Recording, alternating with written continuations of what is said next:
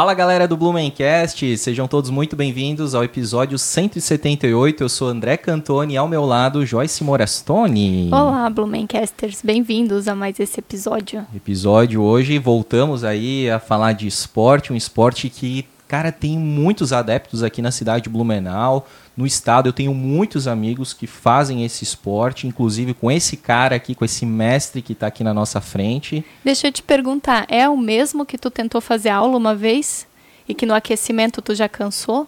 Ou Eu- de esporte, sim, exatamente. Ah, então não foi tá com bom. esse cara aqui, mas, Mas foi. foi esporte, aquele que eu né? fiquei super ofegante só no Só no aquecimento, cara. É aquecimento. um Não, tá absurdo, cara. A queima calórica desse, desse esporte aí que a gente tá falando, né?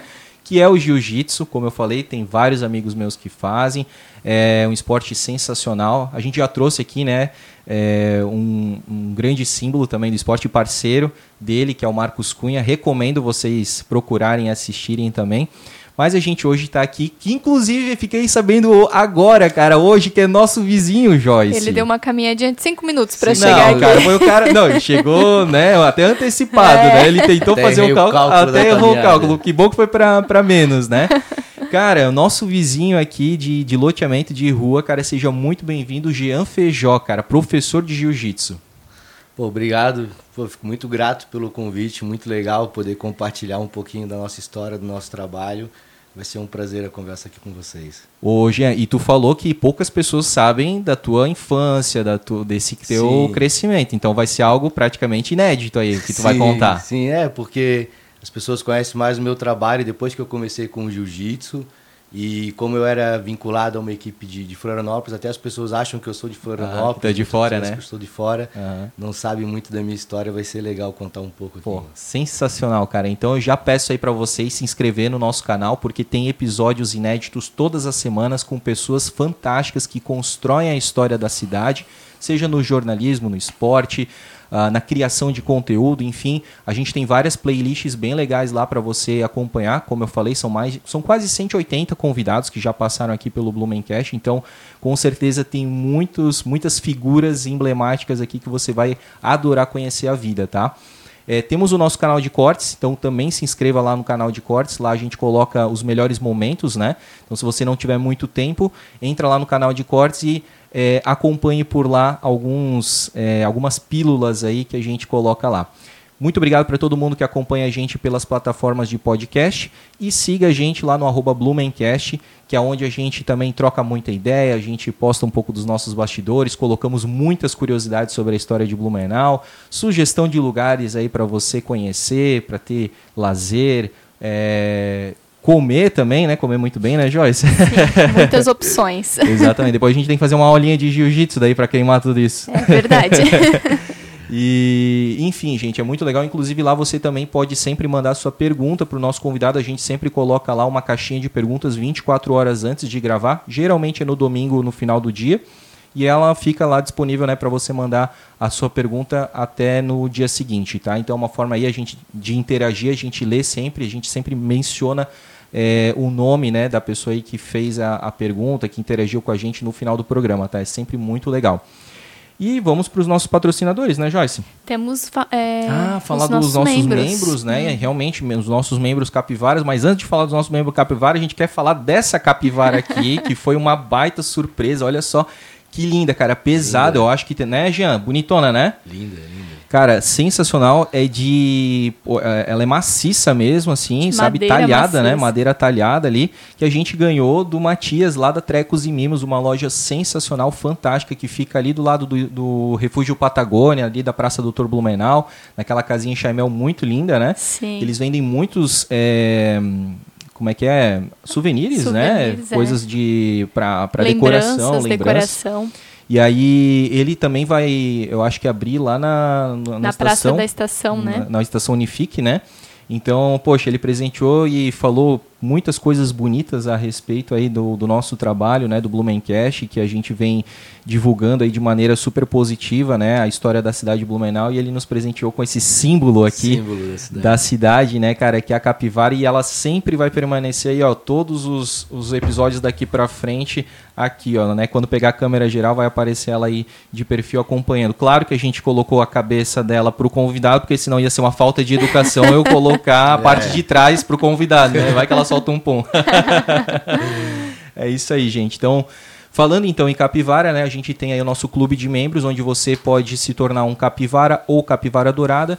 Assim você ajuda a gente com os custos aqui a melhorar equipamentos, melhorar o audiovisual aqui do nosso programa, a gente fazer novos conteúdos, tá? Então é uma forma de você apoiar é, a cultura da nossa cidade, o audiovisual da nossa cidade, a criação de conteúdo de Blumenau, tá? Então tem dois é, pacotes aí que você pode escolher. Tem o link na descrição, tem o botãozinho Seja Membro e as informações também estavam aparecendo para vocês aí na tela, tá?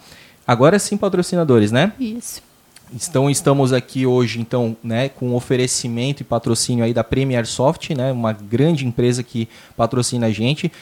É, agradecer muito aí ao JP e ao Rodrigo Hilsenbeck que sempre nos acompanham e nos incentivam.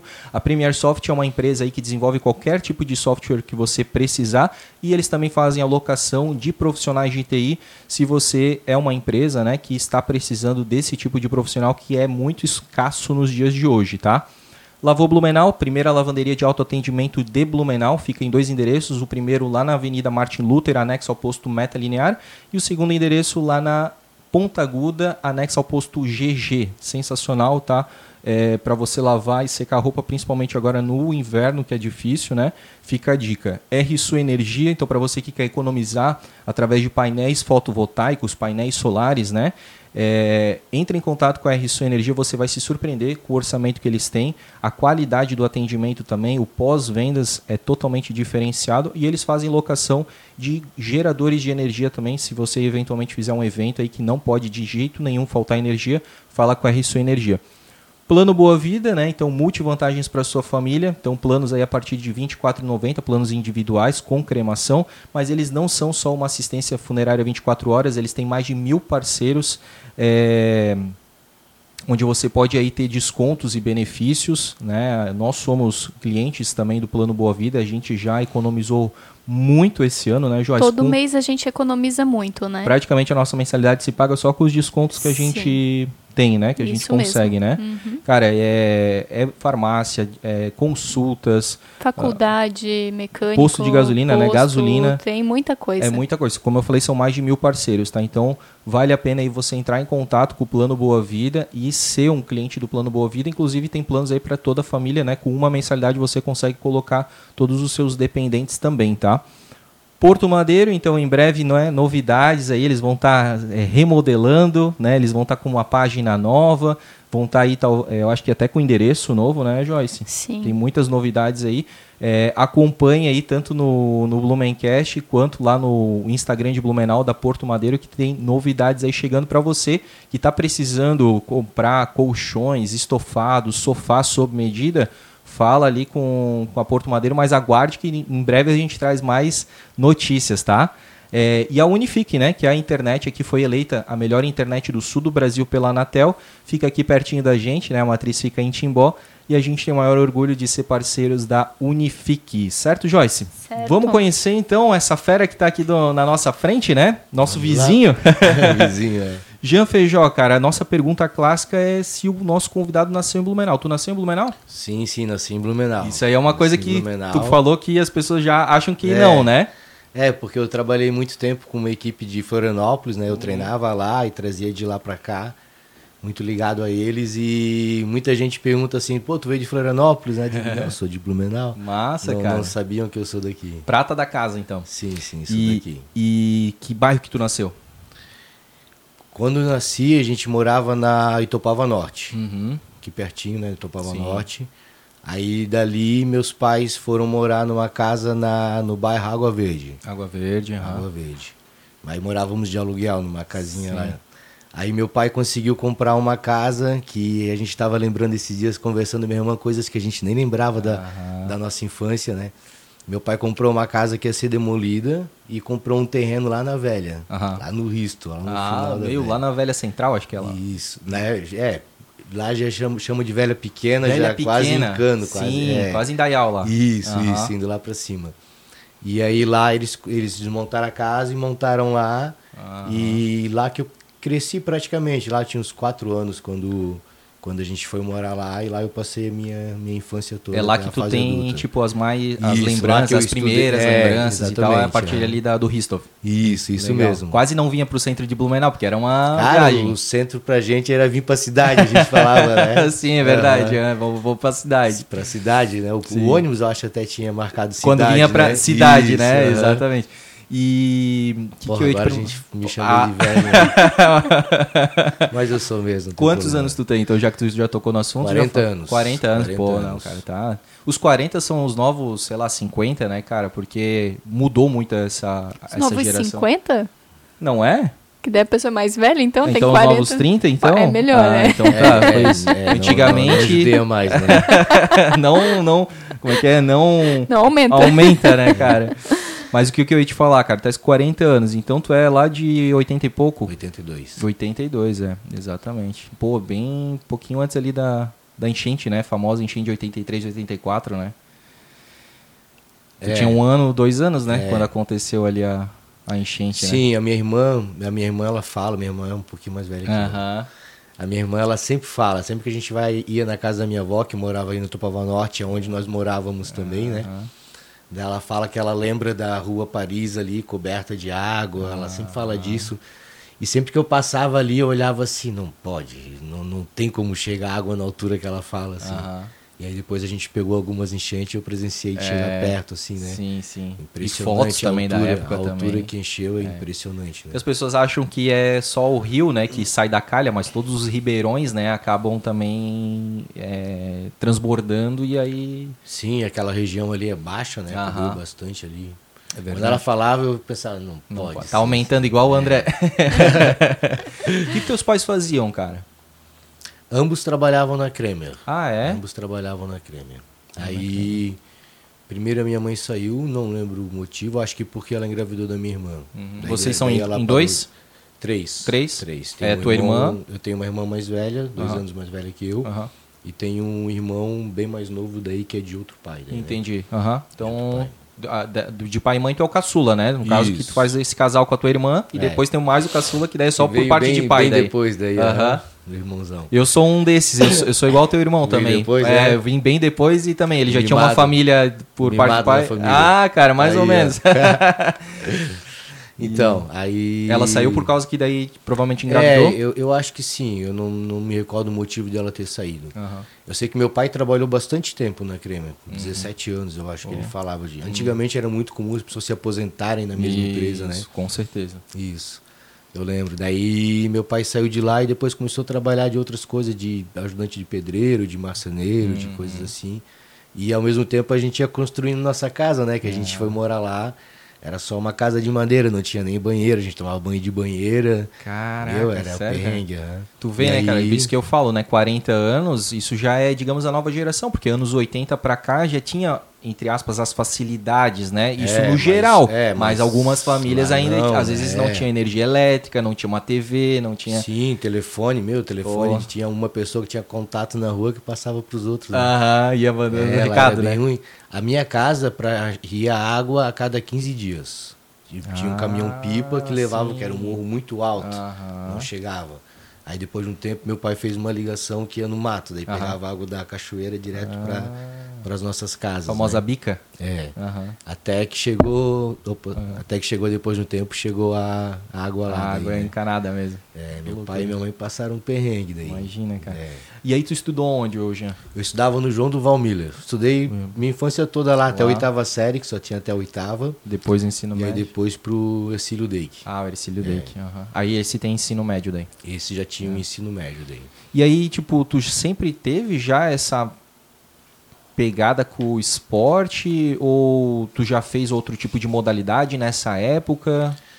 Cara, lá no meu bairro a gente não tinha muito acesso ao esporte, né? A minha esposa, por exemplo, ela morava mais um pouco mais pra, pra frente ali na velha também, estudava no Robert Stein.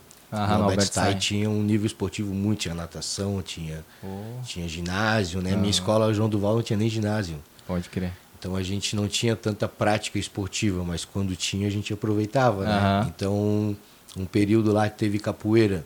Quando chegou a capoeira em Blumenau, tinha um projeto Criança Forte. Ah, E aí eu fazia capoeira nessa época lá. entendi. Aí eu tinha um amigo que fazia judô. Aham. E aí umas poucas vezes ele me levou no judô com ele, mas pô, para eu fazer judô eu tinha que vir pro Galegão, que era onde tinha o judô, né? Aham. E eu não tinha condição de Pô, vir. imagina, né? Aí não tinha muito acesso a- ao esporte lá, tinha futebol, vôlei, né? Aham. E eu sempre fui muito ruim de futebol, por Ah, mais que eu é? gostava, eu era muito ruim, então nunca continuei Desenvolveu é, ali, né? muito nisso. Aham. Então não era muito ligado ao esporte, mas sempre gostei muito de luta, né? Aham. E Desde sempre- pequeno mesmo, Desde sempre pequeno, curtiu. sempre fui apaixonado por luta. Então fiz capoeira, gostei bastante. Tinha algum fiz. grupo específico, tipo Muzenza, Filhos do Bamba? Filho e dos? Bambas, Filhos foi do a Bamba. primeira que chegou Não era o aqui. Mestre Curió? Não, mestre muito Curió, antes. não? É, não lembro agora. Foi quando chegou o mestre Sardan Tá. e o mestre Serpente em Blumenau. Eu acho que o Serpente. Eu tô... Foram os é, pioneiros. aham. Aí o Serpente fez uma apresentação na nossa escola e aí a gente começou a treinar, Aham. praticar lá. Aí depois o Falcon, que dava aula pra gente. Nossa. E aí eu fiz um longo período com eles, depois eu acabei me afastando também do, da capoeira daí. Aham. E aí eu fui começar o jiu-jitsu quando eu tinha 18 anos. 18 anos. Que aí eu fui começar jiu-jitsu. Na verdade eu assistia antes, tinha as fitas de VH VHS. VHS, ah, aquela de VHS. videocassete, né? Rebobinava.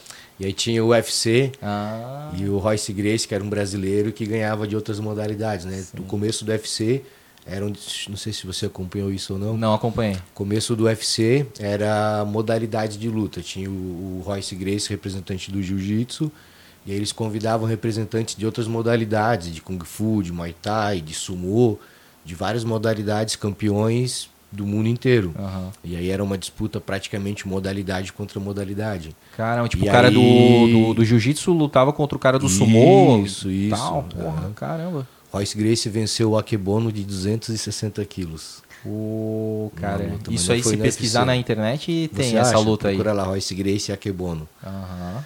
É, tá voltando aí, Aham. daí nessa nessa disputa valia tudo, era o vale tudo, era sem luva, cotovelada, tiro de meta, pisão, puxar cabelo, não Aham. tinha regra, não tinha regra de dedo no olho, acho que não podia, Só. mas era bem bem limitado assim, Aham. para realmente ver qual a modalidade que tinha mais eficiência, né? Certo.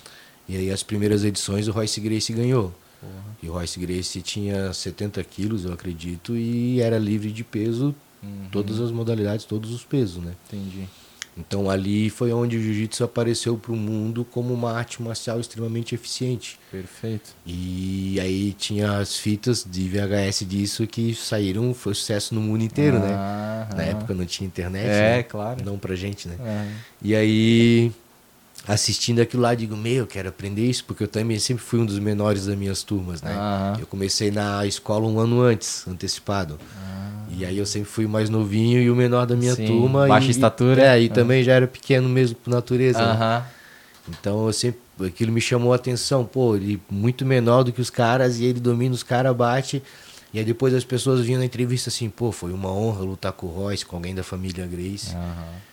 E aí, logo que eu tive a oportunidade de praticar, eu disse, meu, eu quero fazer jiu-jitsu, né? É isso que eu quero aprender. Ah, Pô, tu foi influenciado então, né? Por, Fui. pelo Royce Grace, por esses vídeos e Fui, tudo fui. mais, né? Aham. E com 18, daí, mas tu, tu trabalhava com, tipo assim, com 15, sei lá, 16, tu teve já? O Sim. que que tu começou trabalhando? Trabalhei uma serralheria, Serralheria? já trabalhei em talhação, de, de auxiliar de talhação. Aham. Trabalhei na Fried Chicken, no frango frito. Ah, é? trabalhei Meu. lá, aprendi bastante Aqui em lá. Blumenau? Aqui em Blumenau. Pô, já tinha naquela época? Tinha. Caramba. É, Que agora tá mais na moda, né? Digamos assim, né? Voltou forte nesse negócio de frango frito, né? Aham. E, pô, na época eu já. É, mas eu, na, na Fried Chicken eu trabalhei quando eu tinha 18 já. 18, Já aham. tinha 18. Aí trabalhei de estudante de pedreiro, assim, em obra, quando tinha. Quando eu era menor, meu pai, meu pai e minha mãe se separaram cedo, né? Aham. E aí às vezes eu ia com ele, daí ele trabalhava numa marcenaria, daí ajudava também de, de marcenaria, de pregar mata-junta, de ajudar a fazer casinha, assim. Sim. É aquele negócio, né, cara? Tu, algumas coisas tu pega como como até brincadeira, né? Pô, vou é. ajudar meu pai, né? Eu também tem isso, meu pai, meus pais também se separaram quando eu tinha dois anos, então também, assim, sempre ia e sempre acompanhava e para mim aquilo ali era uma diversão, aprender o ofício do pai e tal, né? Claro que depois se tu acabar seguindo, pô, daí já, já muda, aí já vira trabalho mesmo, né, é. cara? Que o cara... E tu teve alguns trabalhos bem braçais mesmo, né, cara? Talhação, serralheria, sim. mexer, não sei se com solda também, sim, essas coisas. Sim, né? ficava tirando solda dos é, meus diabos. Meu, isso é terrível, cara. Aí trabalhei de de ajudante de pedreiro também já assim em obras, mas mais obras na minha casa mesmo assim, né, para não gastar com servente, né, ah, trabalhar em casa. Sim. Aí também limpava a casa para minha mãe, fazia almoço, cuidava do meu irmão quando ele nasceu, um período da, do, do, tempo que eu não trabalhava, né? Uhum. Sempre sempre correndo atrás assim, né? Sim. Aí quando eu tinha uns 19 anos, quase 20 anos, aí eu comecei a trabalhar com comunicação visual. Hum. Aí dali eu tive uma, uma grande, grande mudança de vida, assim, daí de, de despertar para querer mais, para expandir a mente, para estudar mais também. Uhum. Que até então eu era meio acomodado, assim, né? Uhum. Eu sempre fui muito bem na escola, né? Nunca, nunca peguei recuperação, tirava nota boa. Nunca rodou? Não, era, uhum. não, era bem. Sempre fui tranquilo, mas nunca fui ambicioso de ter uma profissão, de querer me formar em alguma coisa. Nunca uhum. me encontrei em nada assim que eu quisesse muito fazer, né? Tanto uhum. que a minha primeira faculdade foi de administração, porque uhum. Eu não tinha um, uma profissão que eu desejasse demais. Mais então, especializada, assim, né? Tu é, foi então uma, eu pensei em estudar administração e marketing, que marketing eu, eu me despertava a atenção. Uhum. E dali eu sei, vou ter campo para atuar em diversas áreas, né? Uhum. E aí pensava em, de repente, para essa área administrativa, trabalhar em banco, em alguma coisa assim. Uhum. E para mim, e a faculdade, e faculdade não, durante a faculdade participei de alguns concursos e tentei algumas vagas em banco, coisa assim, e nunca dava certo para mim. Eu digo, porra, por que que, por que que não dá certo para mim, cara? Eu sempre pensava assim, né? uhum. né? E aí hoje eu entendo, né? Hoje que eu trabalho com jiu-jitsu, eu entendo porque que... Tinha outro propósito. É, porque talvez se eu tivesse entrado num bom mercado, numa é. boa área, eu tivesse seguido pelo dinheiro, né? Exatamente. E como eu fui para uma área diferente, chegou uma hora que eu decidi esquecer o dinheiro e fazer o que eu amava e foi a melhor decisão da minha vida, né? E acaba é, dando dinheiro com Sim. né cara porque é isso né quando tu faz o que tu ama tu acaba fazendo tão bem feito tu acaba se tornando uma referência aonde tu tá. E isso obviamente vai atraindo também, né, pessoas interessadas em contribuir, em apoiar, em fazer gerar um negócio mesmo, né, cara? É, cara, hoje eu, hoje eu tô aprendendo isso, cara. Tô aprendendo isso assim, eu sempre fui muito de eu nunca fui muito ambicioso assim, né, na questão financeira. Então eu sempre eu, eu fui pro jiu-jitsu pensando assim, ah, eu não vou mais me preocupar em dinheiro, eu quero fazer o que eu amo e viver feliz, uhum. mas não para ganhar dinheiro, né? uhum. né? E hoje eu vejo assim uma necessidade de que, pô, o tanto que eu trabalho, o tanto de coisa que eu faço, eu mereço viver bem uhum. e eu mereço dar uma boa vida para minha família, para minha esposa, né? E uhum. viajar e fazer as coisas que eu gosto de fazer, né? Uhum. Então hoje eu penso mais em converter isso em dinheiro. Uhum. E hoje eu tô vendo esse caminho, entendeu? E eu vejo assim, ó, grandes grandes professores, grandes atletas, grandes estudiosos que ficaram muito só fazendo aquilo e não conseguiram fazer essa conversão. Uhum. E aí pessoas que talvez nem tinham tanta representatividade ou tanto talento, tanto estudo, mas conseguiram converter em, em, em dinheiro, né? Uhum. Então eu vejo que dá de fazer as duas coisas, dá de trabalhar por amor e dá de converter isso em dinheiro para que você possa fazer aquilo que você ama bem, né? Bem de, bem de vida, com a, com a vida boa, assim, né? Exato. Eu digo muito para meus professores isso, né? A gente tem a ideia inicial de sobreviver do jiu-jitsu, né? Eu digo, não é essa mentalidade, a mentalidade é viver bem do jiu-jitsu, né? Porque como é que você vai conseguir vir dar uma boa aula preocupado com conta atrasada, não conseguindo dar uma boa vida para os seus filhos, mexe né? Diretamente com o psicológico claro. do cara. Então o professor ele tem que estar tá bem, ele tem que viver bem para ele conseguir entregar o melhor durante uhum. a aula, né? Que exige muito do, do professor. E, e, faz muito sentido isso, Feijó, que tu falou, né? Que tu disse assim, ah, às vezes pessoas que não eram tão referência passaram a se tornar, né? E pessoas que eram referências, bons atletas, bons professores, acabaram às vezes sendo esquecidos, né? Cara, porque o tempo vai passando, as novas gerações acabam tomando conta, a internet principalmente, né? E quem acaba não é, se adaptando a esse novo mundo acaba sendo engolido mesmo, né?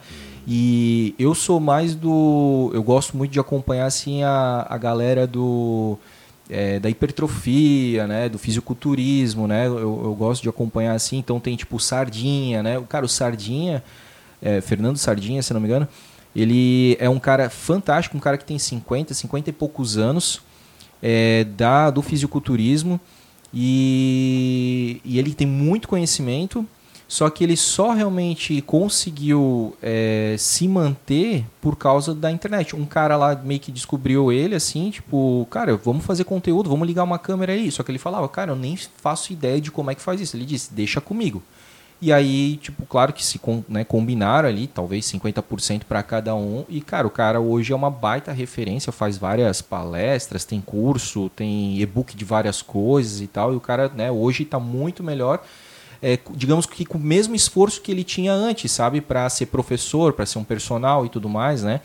E assim com, com muitos outros, né? É, cara, tem um que também sempre tem tá em todos os podcasts, né? Tu, agora eu esqueci o nome dele. O Twin, não? Não, tem o Leandro Twin também, mas tem, cara, o outro lá. O... Cariani? Cariani, isso aí, é o Renato Cariani, é. Então é a mesma coisa, né, cara? Um cara aí que soube aproveitar a, as ondas né, e as oportunidades da internet para se desenvolver muito mais e ganhar dinheiro. E, faz, e falar do que gosta e fazer o que gosta, né, cara? Então dá para. É, porque eu acho que antigamente.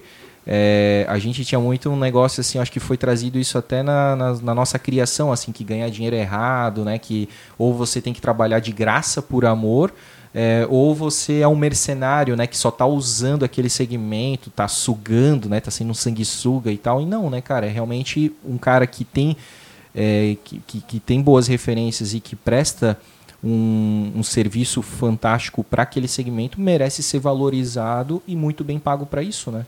Exatamente, até que ele até para poder transmitir o que faz melhor, né? É. Eu acompanho um, um grande mestre do jiu-jitsu, Fábio Gugel, que é um, um, gênio, e ele fala muito disso, de que, pô, você tem obrigação de estar tá lá, porque se você não tiver, vai estar tá outra pessoa que não faz aquilo tão bem quanto você e vai estar tá transmitido que aquilo é o que você representa também, né? Uhum. Então, por exemplo, eu considero que eu faço um bom trabalho com jiu-jitsu. Se eu manter o meu trabalho escondido, Talvez uma outra pessoa que não, não leve o jiu-jitsu tão a sério esteja demonstrando aquilo e as pessoas acreditando que aquilo é o jiu-jitsu, talvez ligado à violência ou outras coisas como a gente Perfeito. vê aí, né?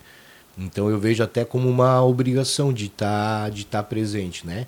E é o que tu falou, a gente tem essa mentalidade, uma cultura de que, pô, faz por amor, né? E hoje eu ainda vejo essa, eu recebo essas críticas de muita gente assim, né?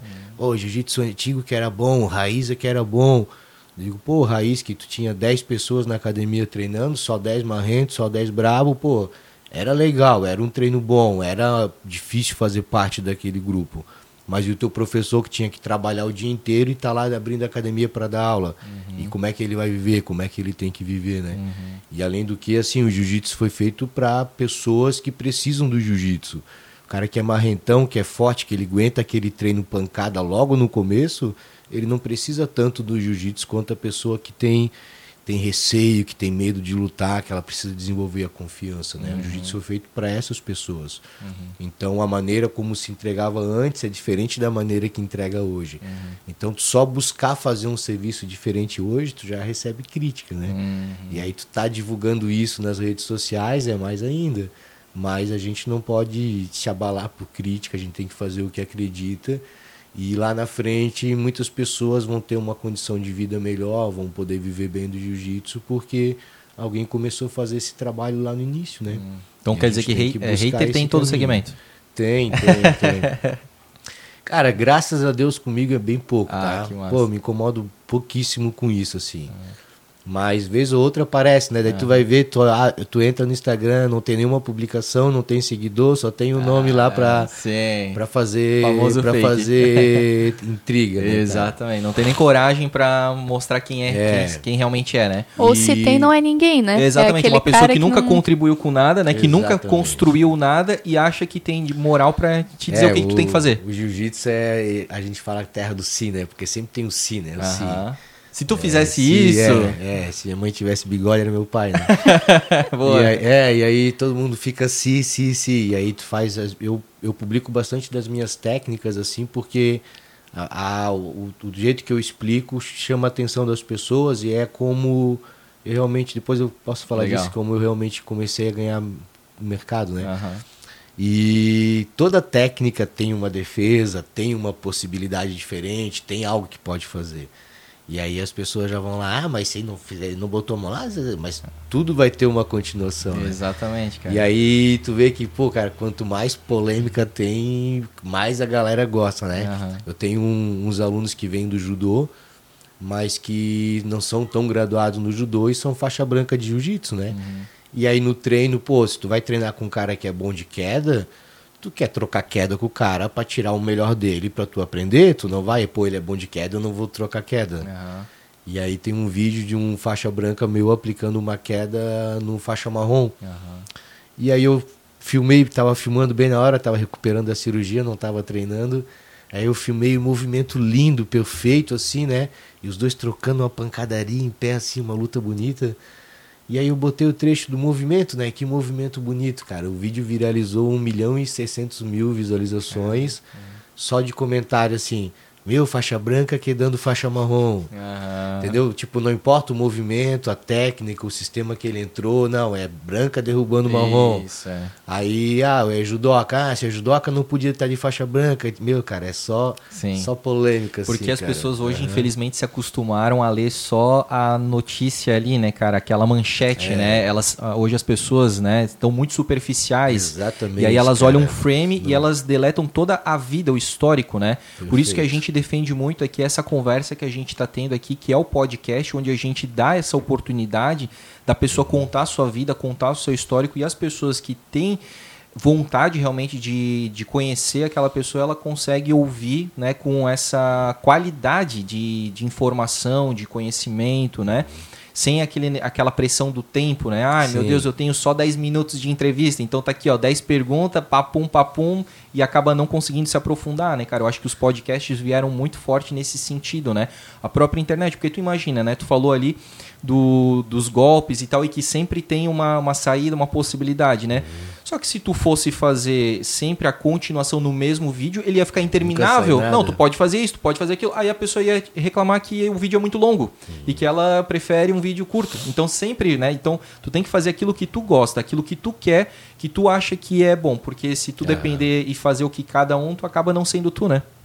É, e que eu tava te falando ali do vídeo, né? Eu sempre gostei de compartilhar técnica, né? De, de estudar, eu estudo muito, consumo mais do que eu publico, mas eu gosto de publicar o meu trabalho também, né? Aham.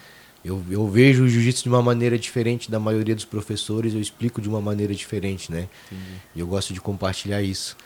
E aí todo mundo, todo mundo não, mas bastante gente fica criticando, né? Pô, ficar publicando vídeo, posição, esse tipo de coisa que a gente ouve, sim. né? E eu tava lá no mês passado em São Paulo, a gente tem uma filial lá agora. E aí o professor tava me contando como é que ele chegou até mim, que ele se desligou da equipe dele e ele já acompanhava meus vídeos, gostava do meu trabalho, do meu sistema de aula.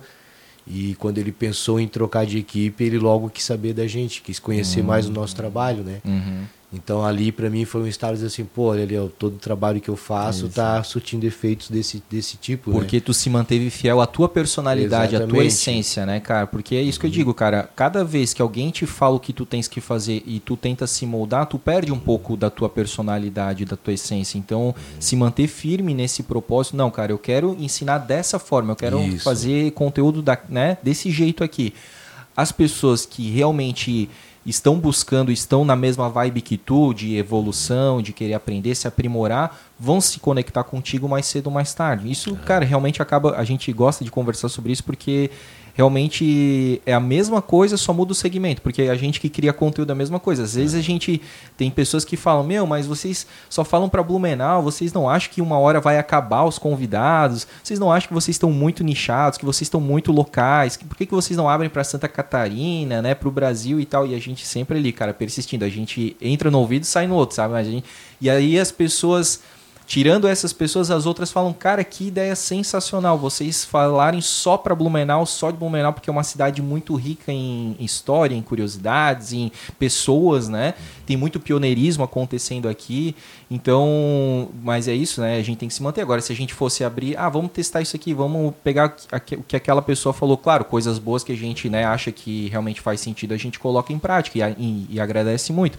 Mas tem gente também que fala cada. aquele negócio, né? Não construiu nada. Poxa, se é tão fácil assim, faz você, né, cara? E aí a gente sabe que o buraco é mais embaixo. Mas aí talvez esteja um ponto do teu sucesso de ter se especializado em Blumenau. É. Que é uma das coisas que é um diferencial do meu trabalho também. É.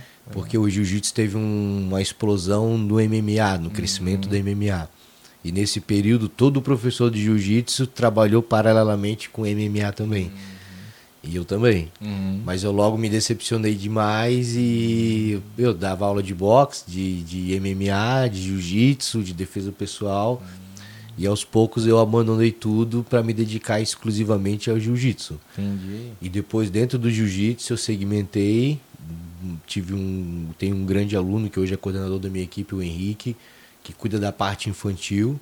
E eu incentivo ele nessa parte a se desenvolver para que ele assuma e me especializei no jiu-jitsu adulto, assim, né? Legal. E no avançado, e no sistema avançado e sistema iniciante. E para mim foi muito bom isso, sabe? Hoje quase todo mundo está fazendo esse caminho também. Abandonando MMA, abandonando outras coisas para se especializar. É, porque quanto mais nichado tu fica, mais autoridade tu fica naquele é, segmento, né, cara? cara? E dentro do próprio jiu-jitsu, Hoje já tem gente se especializando só na linha competitiva, só na linha adulta, só na linha infantil, só com crianças com necessidades especiais. Poxa. Então o próprio jiu-jitsu já está bem segmentado uhum. e, cara, é um mercado gigantesco assim. Sim. O crescimento que teve até agora não é nem perto do que vai ter daqui para frente. Cara, concordo contigo. E a mesma coisa eu digo pro podcast, que a gente sempre vai fazendo essas comparações, esses paralelos, né? que a gente não está nem surfando a crista da onda, né? ainda a gente está longe Sim. de pegar o ápice do, do segmento, né? Mas eu ainda quero reforçar uma coisa que tu comentou e que faz, meu, muito sentido, cara, que a questão ali, tu até falou assim, né, cara, que às vezes pessoas que têm é, pouco conhecimento, mas acabam até falando besteira porque os holofotes estão virados para elas, às vezes por é, omissão de pessoas que têm, prof, é, que têm profissionalismo, que têm competência para falar, às vezes acham assim, não, cara, eu acho que eu não tenho tanto para falar. Existe até uma teoria, agora eu só não lembro o nome da teoria, mas é assim, é, as pessoas ignorantes né, e leigas que querem ah, fazer muito marketing em cima disso, elas acabam meio que abafando aquelas pessoas que realmente conhecem do assunto, porque as, a pessoa que realmente ela conhece o assunto, ela sempre tem aquela humildade do tipo, cara, eu não sei tudo. E quanto mais tu busca, mais tu sabe que tu, tu, tu vê que tu não sabe, que tu não sabia. Então, se tu até aquele momento lá, pô, tu há 20 anos fazendo isso e todo dia eu aprendo algo novo, quer dizer que, cara, daqui 20 anos eu vou aprender ainda mais, né? É sempre... É, é interminável o negócio. Mas aí chega uma pessoa e fala: Não, vou te ensinar jiu-jitsu em sete passos, não sei o que, aquele negócio, né? Sim. Milagre. Pô, tu fica é, um pouco acuado assim, né? Pensando, porra, cara, será que. Então deixa pro cara fazer, né? E as pessoas acabam comprando, obviamente, de quem tá vendendo a fórmula mágica, né? Então isso que tu falou, que é até, como tu falou, é até uma obrigação se manter firme e forte e mostrando conteúdo realmente de valor que vai fazer com que as pessoas possam ter a referência certa, porque senão vai só existir essas pessoas aqui que vendem fórmula mágica, né? Exatamente, é o que você falou antes da superficialidade, né? Todo mundo, tipo, não quer ler, um, ler a matéria, quer ler a manchete, tirar hum. a conclusão a partir da manchete, né? Esses dias eu estava conversando com um professor e ele estava falando de, de Napoleão. Hum. Tava vendo, não, tava ouvindo um podcast que ele falava de Napoleão, daí ele falou que ele tinha lido a história contada de Napoleão, contada através da França, através da Inglaterra, através de, de outro do exército inimigo e de pessoas próximas a ele. Então ele tinha argumento para falar porque ele tinha ouvido todos os lados e estudava isso há 30 anos, acho que ele Caramba. mencionou. E aí eu fiquei pensando disso, né? Como a gente tira conclusão superficial de alguma coisa, né? Eu já me peguei fazendo isso várias vezes, uhum. né? De, de ler uma, uma matéria e depois não não ler a fundo ela e já tirar a conclusão a partir dali, né? Total. E ter ouvido isso dele foi um, um grande aprendizado uhum. para mim, assim, de, de como é importante. E tu estava se falando antes ali, a gente ouve lá de um, de um dito especialista e acredita nisso, né? Agora na, nessa eleição que teve, a gente acompanhando tantas, tantas histórias, né? E eu ouvi de uma pessoa uma coisa muito legal. Ele assim, quer testar a qualidade da, da pessoa ou da informação, procura ouvir ela falando de algo que tu entenda muito bem. E aí eu comecei a reparar nisso. Às vezes eu vejo alguns portais, alguns sites ou jornais falando de jiu-jitsu. Eu digo, cara, isso não, não faz o menor sentido o que está sendo falado ali. Então, talvez muito do, do restante de conteúdo que eles tragam pra gente também não faça o menor sentido Exatamente. e a gente aceita aquilo como uma verdade, né? Perfeito. E aí o podcast, como tu colocou, assim como o jiu-jitsu, ele te dá essa aprofundada, né? Exatamente. E o jiu-jitsu, ele também faz isso contigo durante a aula, sabe? Tu, uhum. tu tá tão envolto na luta e no treinamento que tu libera tuas emoções ali, entendeu? Ah. Porque na vida, no dia a dia, tu controla bastante do que tu queria fazer, queria uhum, falar, uhum. de como tu queria reagir, né? Uhum. E na hora do jiu-jitsu, na hora da luta ali, tu se desprende de tudo e tu é obrigado a soltar quem tu é de verdade. E tem uma frase bem bacana que fala isso: o jiu-jitsu pode até não te mudar, mas ele mostra quem tu é de verdade. E ali na luta tu percebe assim, no treino, no dia a dia, tu percebe a pessoa que ela é covarde, que ela é agressiva demais ou que ela é passiva demais. E da mesma forma que o jiu-jitsu pode tornar uma pessoa passiva mais agressiva, assim, agressiva para o bem, ela também pode tornar alguém mais agressivo, tornar uma pessoa pacífica também, uma pessoa tranquila, sabe? Uhum. Ela tem esse poder de, de, te mostrar quem tu é e aí tu se depara com aquilo, né? E aí tu vê, pô, eu quero mudar isso ou não. Porra. E o próprio jiu-jitsu te dá a ferramenta para mudar, né? Uhum. Eu percebo assim, às vezes, o aluno que chega próximo da hora da luta, ele vem, meu, tô com uma dor hoje, entendeu? Ou, pô, professor, deixa eu ir de levinho com, com esse ali, que é mais, mais tranquilo. Uhum. E tu percebe que são pessoas que provavelmente fogem de desafio, que Sim. tá precisando ter mais coragem na sua vida, né? Uhum. E aí tu começa a instigar elas e, pô, não. Tirar vai... da zona de conforto. Exatamente. Tu vai com aquele lado, ele vai, se decepciona, se frustra, mas outro dia ele vai de novo. Aí de repente ele consegue fazer alguma coisa, ele já volta, pô, tu viu ali? Digo, vi, cara. Uhum. Aí daqui a pouco aquele cara que morria de medo, ele tá só querendo luta difícil, tá uhum. tá lutando campeonato, tá se desafiando e tá uhum. levando aquilo para a vida dele fora dali, né? Porra. E, cara, é sensacional a transformação, a velocidade da transformação do, do jiu-jitsu, né? Pela essa essência, como, como o podcast consegue mostrar a essência da pessoa né? uhum. né? Quem ela é como pessoa, né? Uhum. Numa conversa longa, é. sem ser uma entrevista controlada. É. Né? O jiu-jitsu faz isso na, através das emoções, né? E tu sabe, cara, é, até não, não vou falar, né? Porque daqui a pouco ele me convida para uma aula teste ali, né? Eu já, eu já tive um... Já tá feito. Já, já, tá combinado com Tá ela, gravado. Já, já. Oh, mas a gente foi convidado até pelo Alexandre lá da 2, né? E aí a gente fez a aula lá, né? 502. 502, 502 isso, isso, é. Eu falei A2, né? 502. É. E, e, cara, aí a gente né, já comentou aqui do, do aquecimento e tudo mais, mas tu, esse negócio que tu falou, cara, é muito real, porque a pessoa lá que, que a gente que eu fiz para ali, né? É, cara, foi um cara, porra, fortão, grandão, parece que, né, era muito fera no, já no esporte, assim, pô, mas ele teve uma humildade, cara, de ele se apresentou, cara, posso fazer contigo e tal, vamos ser a dupla ali e tal, e ele foi ensinando, ó, oh, não, aqui tal, tal, eu, eu achei tão legal, parecia que eu já tava lá assim há anos, cara, que eu já fazia parte daquele núcleo, daquela família ali, sabe? E o, e o professor ia lá, tipo, cara, tem muito essa parada da humildade, do olhar, não é aquele negócio. É, produção, sabe? É, é, esteira de produção assim, não, faz isso, faz isso, faz isso, acabou a aula, valeu, gente, tchau, e o cara vai para a próxima turma, né? Então tem todo um, um cuidado, um contato visual, o, o toque ali. Pô, é muito legal. Eu acredito que isso seja né, na, no teu CT e, e, outros CTs que são assim ponta firme, né? Cara, o Alexandre ali na né, 512 faz um trabalho muito legal. Ele, pô, eu gosto muito do trabalho dele, legal. baita professor.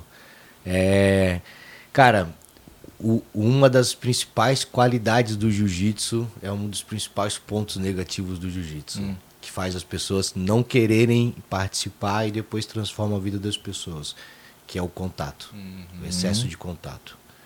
Né? A gente está cada vez se distanciando mais, contato virtual, contato mecânico, cada vez mais distante do toque humano, né? Verdade. Quando entra dentro do carro, tu é mais uma máquina do que um carro, né? Tu quer que o outro carro bata, morra, sai da tua frente, né?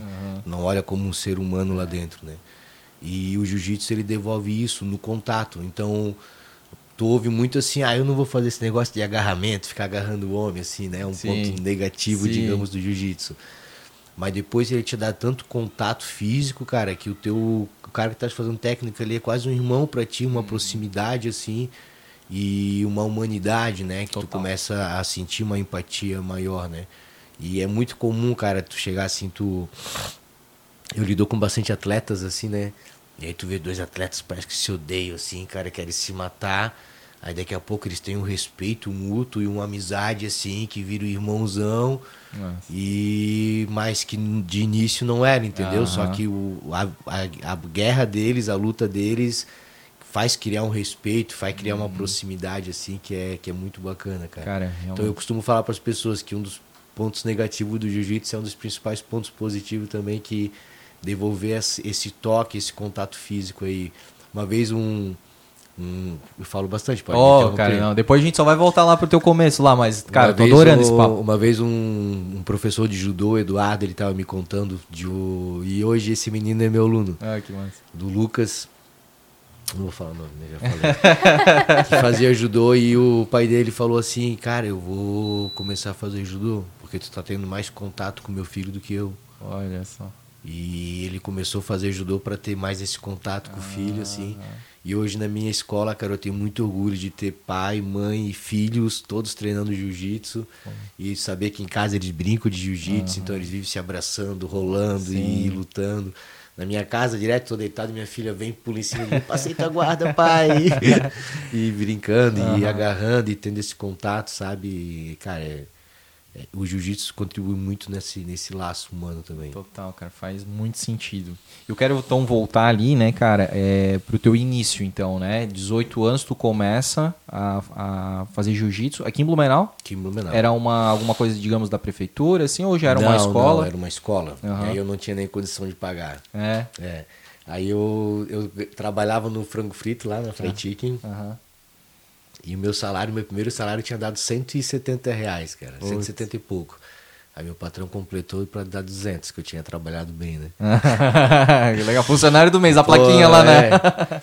E, mas era o valor de mercado da época, de praça de alimentação, né? Que era um mercado na época, era um mercado barato, assim, para quem estava iniciando no mercado de trabalho, né? Sim. mas um grande aprendizado, assim. E a mensalidade era 50 reais, então era 25% do meu salário era a mensalidade de jiu-jitsu. Verdade. Aí eu consegui fazer uns dois meses e depois não, não tinha mais condição, né? Uhum. Aí tive que parar. Aí depois de um tempo eu voltei, aí eu voltei com o professor Diógenes Dias, que dava aula aqui em Blumenau. Uhum. E aí com ele fui treinando um tempão, aí depois ele se afastou do jiu-jitsu. Aí sobrou eu e mais uns amigos, né, Aham. que treinavam. E aí tinha, do outro lado, tinha o Marcos Cunha, que já dava aula, já tinha uma equipe grande, competidora forte, mas que era concorrente nosso, né? Ah, E a gente, não, vamos, vamos seguir nós aqui, vamos continuar nós juntos. E aí fomos continuando. E aí, pelo fato de eu não ter mais como treinar, eu falei, eu, então posso montar uma academia, montar um lugar para treinar. Daí eu aluguei uma salinha pequena, montei um tatame e digo, ah, vou treinar aqui com meus amigos e, e quando eu puder, se aparecer alguém, a gente dá aula e vai treinando junto, né? Tá, e quanto tempo tu tava treinando até chegar nessa fase de, de montar a academia ali Nessa fase aí eu tava uns quatro anos. Então tu já era faixa preta? Não, Não? não, não, era roxa. Roxa? Era roxa. Como é que é, pra quem não sabe, ali as graduações? Branca, Aham. que se fica em média um ano, um ano e meio.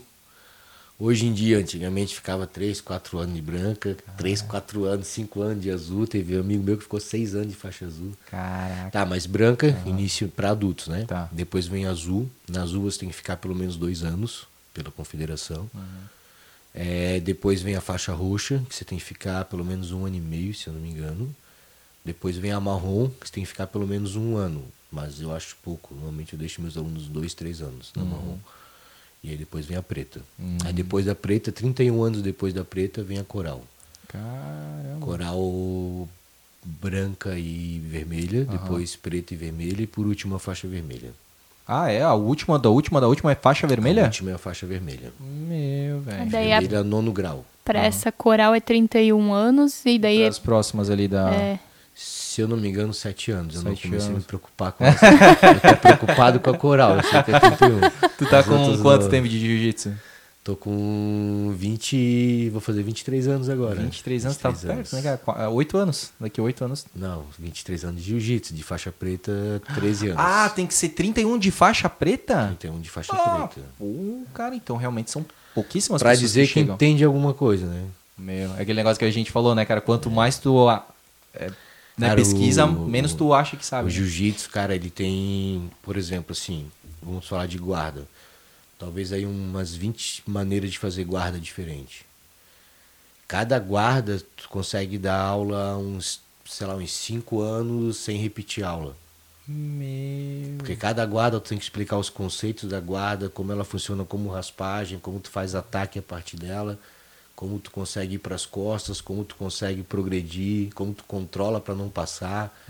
Cada, cada, cada segmento do jiu-jitsu dava para te ficar anos dando aula de técnicas sem repetir, entendeu? E esse negócio que tu falou ali, né, que tinha gente que ficava até 5, 6 anos na faixa azul e tal, né? Isso aí eu acredito que teve que meio que ser mudado, até porque isso frustrava as pessoas de ficar tanto tempo sem uma transição de faixa. Cara, não, é que na verdade o jiu-jitsu se desvirtuou, né, do seu caminho principal, né? É, não, não, não vou voltar tão atrás assim, mas o jiu-jitsu ele começou voltado para a defesa pessoal e ele era vendido como alguém mais fraco possa vencer alguém muito mais forte, entendeu? Então, teoricamente, assim, tinha uma propaganda na época dos Greys, que era um rapaz assim pequeno do meu tamanho, na praia com a menina, aí chegava um cara grandão, batia nele e saía de mão dada com a menina. As meninas vão adorar essa propaganda agora. É Super. da época, pessoal, Isso, não é me critiquem, outra época, favor. outra outra época, tá? Mas funciona hoje em dia ainda. O jiu-jitsu funciona. Ah, e aí depois o cara ia lá, treinava jiu-jitsu, aí vinha na praia, pegava o grandão, dava um quedão, finalizava ele e saía de mão dada com a menina de volta. né? E era essa a- o propósito do jiu-jitsu, né? E, e na época não tinha, não era o como é hoje na sociedade. Na época era comum sair na mão na sociedade, brigar. Sim. Era comum ter desafios, né? Tinha menos entretenimento, então as pessoas se juntavam para brigar. Tinha a capoeira tinha uma cultura muito forte de desafio na época no Rio de Janeiro, né? Então foi e os Greys sempre foram menores e venciam caras muito mais fortes que eles, né? E isso foi mostrando o jiu-jitsu para essa linha. E aí o período do jiu-jitsu começou a ir para uma linha competitiva. E aí na linha competitiva eu faço jiu-jitsu, tu também faz jiu-jitsu, quanto mais forte melhor. Aí o jiu-jitsu começou a buscar e trabalhar e selecionar pessoas mais fortes. Então começou a vir para uma linha mais agressiva e de quem era mais forte, quem era mais casca grossa, mais brigão, mais marrento, indo para essa linha também, entendeu? e se desvirtuando de quem realmente precisava. Então, pô, eu, quando tu entrava na academia, minhas primeiras aulas de jiu-jitsu era uma sofrência, era braço estralado e amasso na cara e apanhava e machucou, pô, machucou, bate antes. Era assim e, né, e era a maneira como era, né? Bem roots Porque mesmo. era a maneira que era transmitido o jiu-jitsu, né? Isso aí é a época ali do, do Bad Boy, ali do Vitor Belfort e tal, né, cara? Que começou essa parada mais assim do, Isso, do cara e ser aí, mais forte. é, né? e aí tava nessa transição de cultura, né? O jiu-jitsu ainda tava ligado àquela cultura de que eu tenho que bater, eu tenho que brigar e tem que ser bom. E a sociedade já estava indo para uma fase onde, pô, essas coisas não cabem mais, não, né? não se faz mais esse tipo de atitude, né? E acabou que ainda rolava bastante desafio. E aí tipo, muita gente que não deveria estar no meio do jiu-jitsu ou que não deveria representar o jiu-jitsu estava representando, né? Então era comum. Em Blumenau aconteceu muitas coisas também. Em vários lugares aconteceu de gente brigando e prejudicando a imagem do jiu-jitsu, né? Uhum. Queimando, né?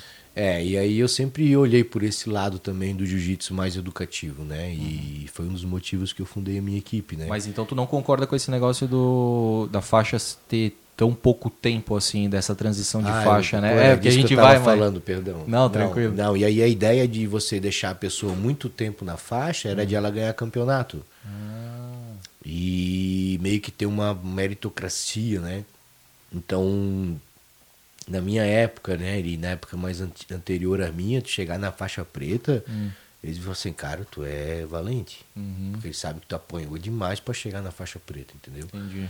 E não tinha um sistema de ensino, uma progressão de aprendizado, né? Uma metodologia. Isso. Então, muitas pessoas que poderiam ter vivido do jiu-jitsu e ter tido melhoras através de jiu-jitsu não aguentaram a primeira aula, a segunda aula, tipo, se machucaram e saíram porque, pô, não, não aguento isso, entendeu?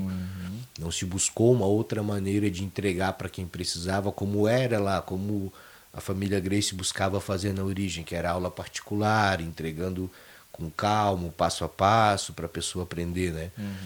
né? Virou uma coisa muito mais ligada à parte competitiva, que é muito legal, entendeu? Mas estava se desvirtuando. E aí hoje o jiu-jitsu se desenvolveu muito nessa parte competitiva e hoje já não tem mais espaço para aquela brutalidade, quer dizer, até tem ainda, né, um pouco, mas hoje é muito mais técnico, muito mais estudado. Você vai falar com um atleta de alto nível de jiu-jitsu, tu vai ver um nível intelectual absurdo assim do tanto que ele precisa estudar para se manter em alto nível, né? O- A parte técnica Não é só o muito. físico que Isso. manda hoje. Hoje o psicológico e o intelectual também Exatamente. é muito importante. E hoje as pessoas estão acordando de novo para ver como o jiu-jitsu é transformador na vida das pessoas. Estão parando de se preocupar só com a parte competitiva, Uhum. estão voltando a ver o jiu-jitsu nessa linha de, de qualidade de vida também, né? Até de autoconhecimento, transformação, né? De... É, porque a, a gente pensar a defesa pessoal hoje, pô, tu, tu não vai mais se defender na rua da mesma maneira, entendeu? Aham. Só que o jiu-jitsu ele te dá uma confiança, uma segurança que tu não tu chega num lugar assim, tu se sente bem, tu se sente à vontade, tu não se sente acuado de nenhuma maneira, né? Uhum. Por mais que seja alguém vindo, pô, cara, não quero confusão, Uhum. mas tu sabe que se tu precisasse, tu poderia. E isso te dá muita segurança, né? É verdade. Tava vendo uma frase esses dias de, um- de uma pessoa falando que se você é pacífico por falta de opção, tu não é pacífico, tu é covarde, Uhum. né? Tu não tem escolha. Mas tu tens a opção de, de poder controlar. Não, se eu quiser eu posso derrubar, controlar, quebrar o braço, apagar e eu posso fazer o que eu quiser, mas eu vou, não. Só me deixa em paz. Sim. Entendeu? Aí, Isso te- aí, aí tá a escolha, é, né? Aí, existe tu escolha. Tens escolha em ser pacífico, né? aham. E o jiu-jitsu te dá isso, né? Massa. E eu até falo para meus alunos assim, da mesma forma que tu tá usando, tu pode usar o jiu-jitsu numa defesa pessoal porque alguém quer te machucar ou machucou alguém e tu quer usar de forma agressiva, tu pode. Como pode ser um tio, um primo que tá alterado, alcoolizado e tu consegue controlar ele sem machucar ele. Uhum. Tu consegue acalmar uma pessoa e mobilizar sem machucar, né? Sim. E aí que tá a arte suave, né? Porque o restante é bruto, né? Mas é o jiu-jitsu ele te dá essa, esse poder e essa confiança, Sim. né? Pô, isso é e, sensacional. e até uma vez eu aprendi com um professor que fala assim, de, falava assim, tu, tu manda não usar o jiu-jitsu fora da, da, da academia, né? Hum. Ele falou, não, pelo contrário, eu mando usar. Não a parte da luta, né? Hum. Mas a confiança, a sabedoria, o, o autocontrole, a consciência, né? Uhum. Isso a gente tem que usar. Faz sentido. E o jiu-jitsu dá isso de uma forma absurda, assim, tu vê na postura das pessoas, assim. Já teve aluno meu, advogado, falando assim, pô, me sinto muito melhor para defender uma tese, para poder me, me apresentar numa consulta, numa audiência. Olha né, como de- isso é, repercute né, na, na vida de- das pessoas, de né? entrevista No- de emprego, um aluno chegou e falou assim, pô, cara, eu fui o único que não tava de terno e gravata na entrevista. Mas na hora eu falei, eu vou com nenhuma luta e fui para cima e me representei e ganhei a vaga, e ganhou a vaga. De, pô, tem um, um aluno meu que eu digo que é meu mentor, que é o Tadeu, que é gerente de uma grande empresa. E ele fala assim, porra, mestre, o jiu-jitsu é o yoga da minha vida, cara. Ah, que massa. Ele fala, antigamente o, o cliente chegava na concessionária querendo brigar, discutir, eu já ia discutindo. Hoje eu chamo ele, senta aqui, vamos tomar um café, converso com ele. Na hora ele já se acalma, eu já tento solucionar o problema. Igual eu faço no jiu-jitsu, cara, eu não vou mais brigando na força, eu vou na técnica, eu vou me controlando. E aí tu vê, cara, pô, é para isso que é o jiu-jitsu, sabe? Para essas transformações assim. Pô, que interessante, cara. E aí, ainda voltando lá, então, quando tu Pô, começou, né? Isso, mas isso é bom em pra caramba, cara, cara. Isso é o verdadeiro podcast, cara. Aí tu começou lá, então tu não tinha, tu não dominava todas as técnicas, porque tu não, Não- né? Não domino ainda, cara. Eu Então. tô longe disso ainda. E mas teve essa coragem, esse ímpeto de pegar e, cara, não vamos deixar morrer o negócio aqui. Vamos, mesmo sem um mestre, sem um, né, um professor aqui, a gente vai entre a gente aqui fazer o negócio acontecer. Então, cara, eu sou meio tinhoso, né? Quando eu boto meta. E na época não tinha meta nenhuma, só queria treinar. Aí começou a vir gente treinar. Tem até um aluno meu que fala assim, cara, quando eu fui na tua escola a primeira vez, tinha gente no corredor rolando, cara. Minha escola tinha, era desse tamanho aqui, ó, o tamanho do É? estúdio, uns 4 metros quadrados, 4, 4 por 4. Aham. Aí treinava duas pessoas, o restante tinha que ficar de fora pra, pra olhar, assim. Aham. Que era o que tinha, né? É isso aí. E aí na época eu ainda eu fazia faculdade também, daí eu trabalhava, já trabalhava com comunicação durante o dia, fazia faculdade à noite e aí dava aula depois das 10. E um amigo meu, Paulo, dava aula um pouco antes. Aí chegou um professor e falou assim: "Vamos fazer um desafio aí meus alunos contra os teu?"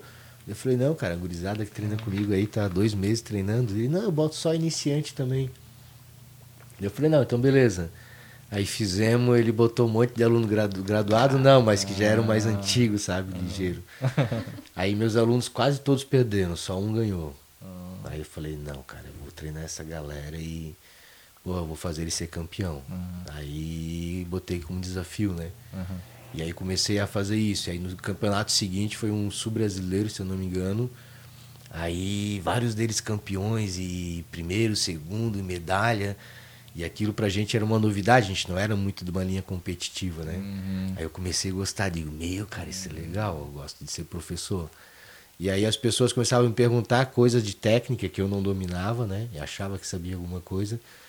E eu digo que é síndrome do faixa roxa, todo faixa roxa acha que sabe muito, né? Ah. Até cair na humildade na faixa preta. E Onde é que era essa sala? lá no Comercial Caçadores. Ah, lá na Rua dos Caçadores lá. Rua dos Caçadores. Aí dali eu comecei, daí as pessoas faziam pergunta pra mim e aí às vezes eu respondia e depois que eu respondia eu pensava, cara, como é que eu sabia disso? Né? Não, não, não, não entendia da onde eu entendia, mas eu estava começando a compreender, né?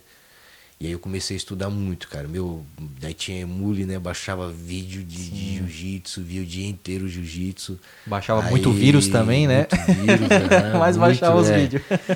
Os computador do trabalho. Ficava o dia inteiro vendo luta, vendo Pride, aí a- lia, de revista, comprava Grace Mag para estudar. Aí ia ter um seminário lá em Joinville, eu ia pro seminário, ia ter em Floripa, ia pra Floripa. Aí comecei a treinar com uma equipe de Florianópolis, que o professor lá era campeão. Aí começava a ir direto lá, apanhava pra caramba, cara, meu. Mas, meu, aprendi muito, mestrão Alexandre, mestre Dourado, todo o pessoal de Floripa. Meu, me ensinaram muito, sabe? Me trouxe outro nível de jiu-jitsu, assim, outra consciência. Mas nisso tu ainda E- estava trabalhando na, É, na empresa. na- Tava comunicação visual, né? também, que eu não parava, eu ficava o dia inteiro vendo jiu-jitsu, estudando.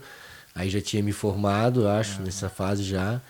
E aí treinava, daí conseguia ir pra Floripa, às vezes final de semana, às vezes durante a semana e e ia ligando com o trabalho, daí final de semana é campeonato, tava sempre nos campeonatos com meus alunos, sempre acompanhando eles do primeiro que chegasse ao último que saísse, às vezes arbitrando o campeonato também uma correria assim, mas vivendo, vivendo jiu-jitsu de uma maneira assim que nunca tinha feito nada na minha vida assim, Sim. me encontrei no jiu-jitsu. Foi essa época aí, mas teve alguma coisa que, que teve assim uma, uma virada de chave, uma transformação, ah, ou tudo até hoje aconteceu de forma gradual e tu foi Teve, crescendo? teve várias, várias viradas de chave, né? Primeiro tive uma, uma decepção com umas pessoas que eu dava aula e montaram uma academia, do, saíram e montaram uma academia a 200 metros da minha, Ah. assim.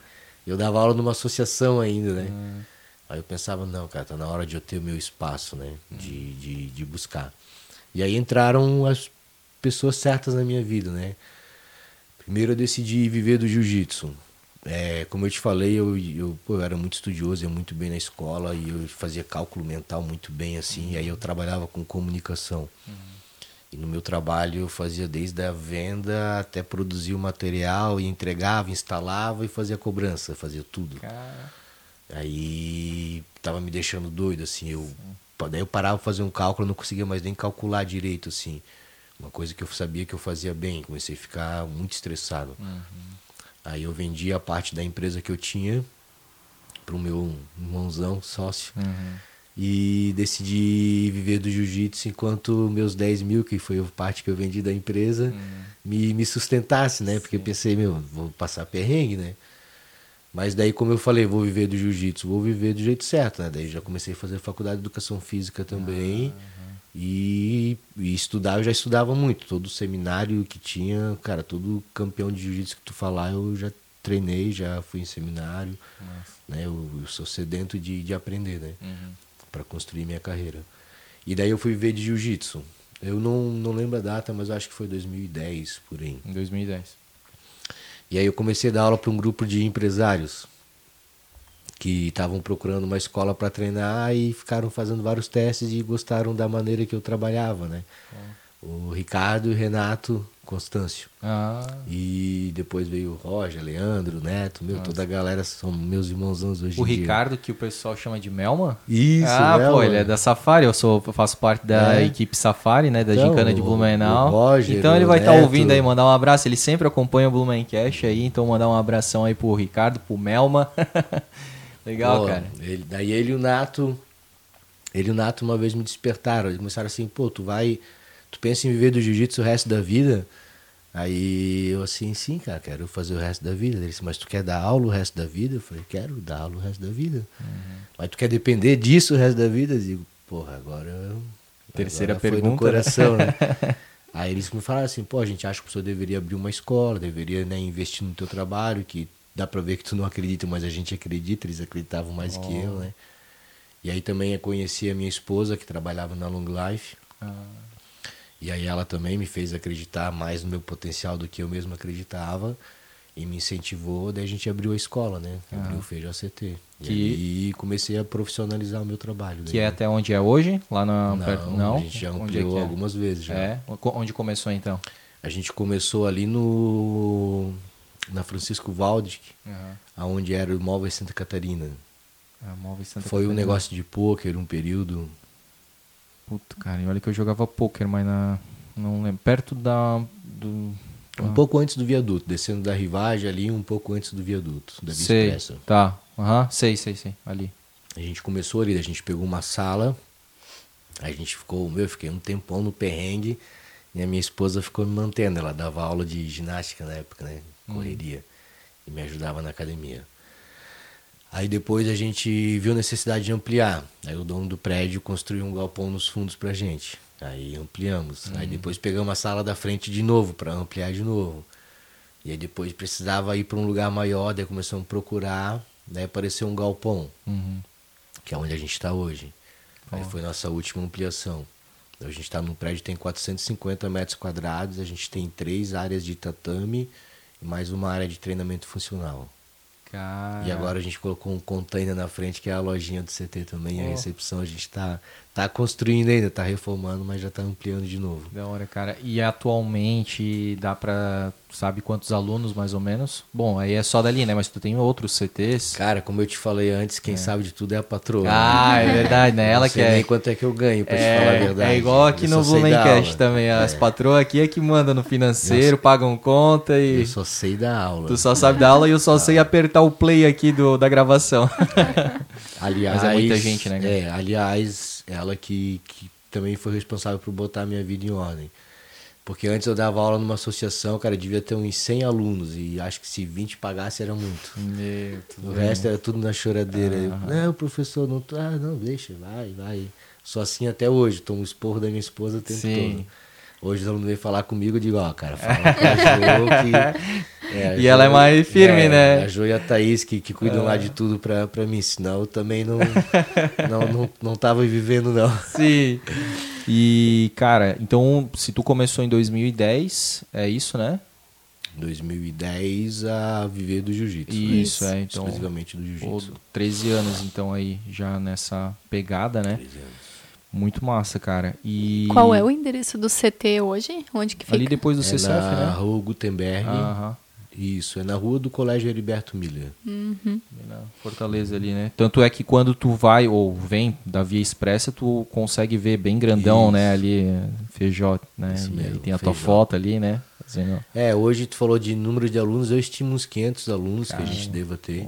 Porque a gente tem Muay Thai também. Uhum. Nosso jiu-jitsu infantil é muito forte, tem muitas crianças que treinam, graças a Deus. Legal. Eu vejo isso E- também, bastante gente, menina no É, jiu-jitsu. a gente tem jiu-jitsu tem de manhã, meio-dia, tarde, à noite, depois Aham. das 10.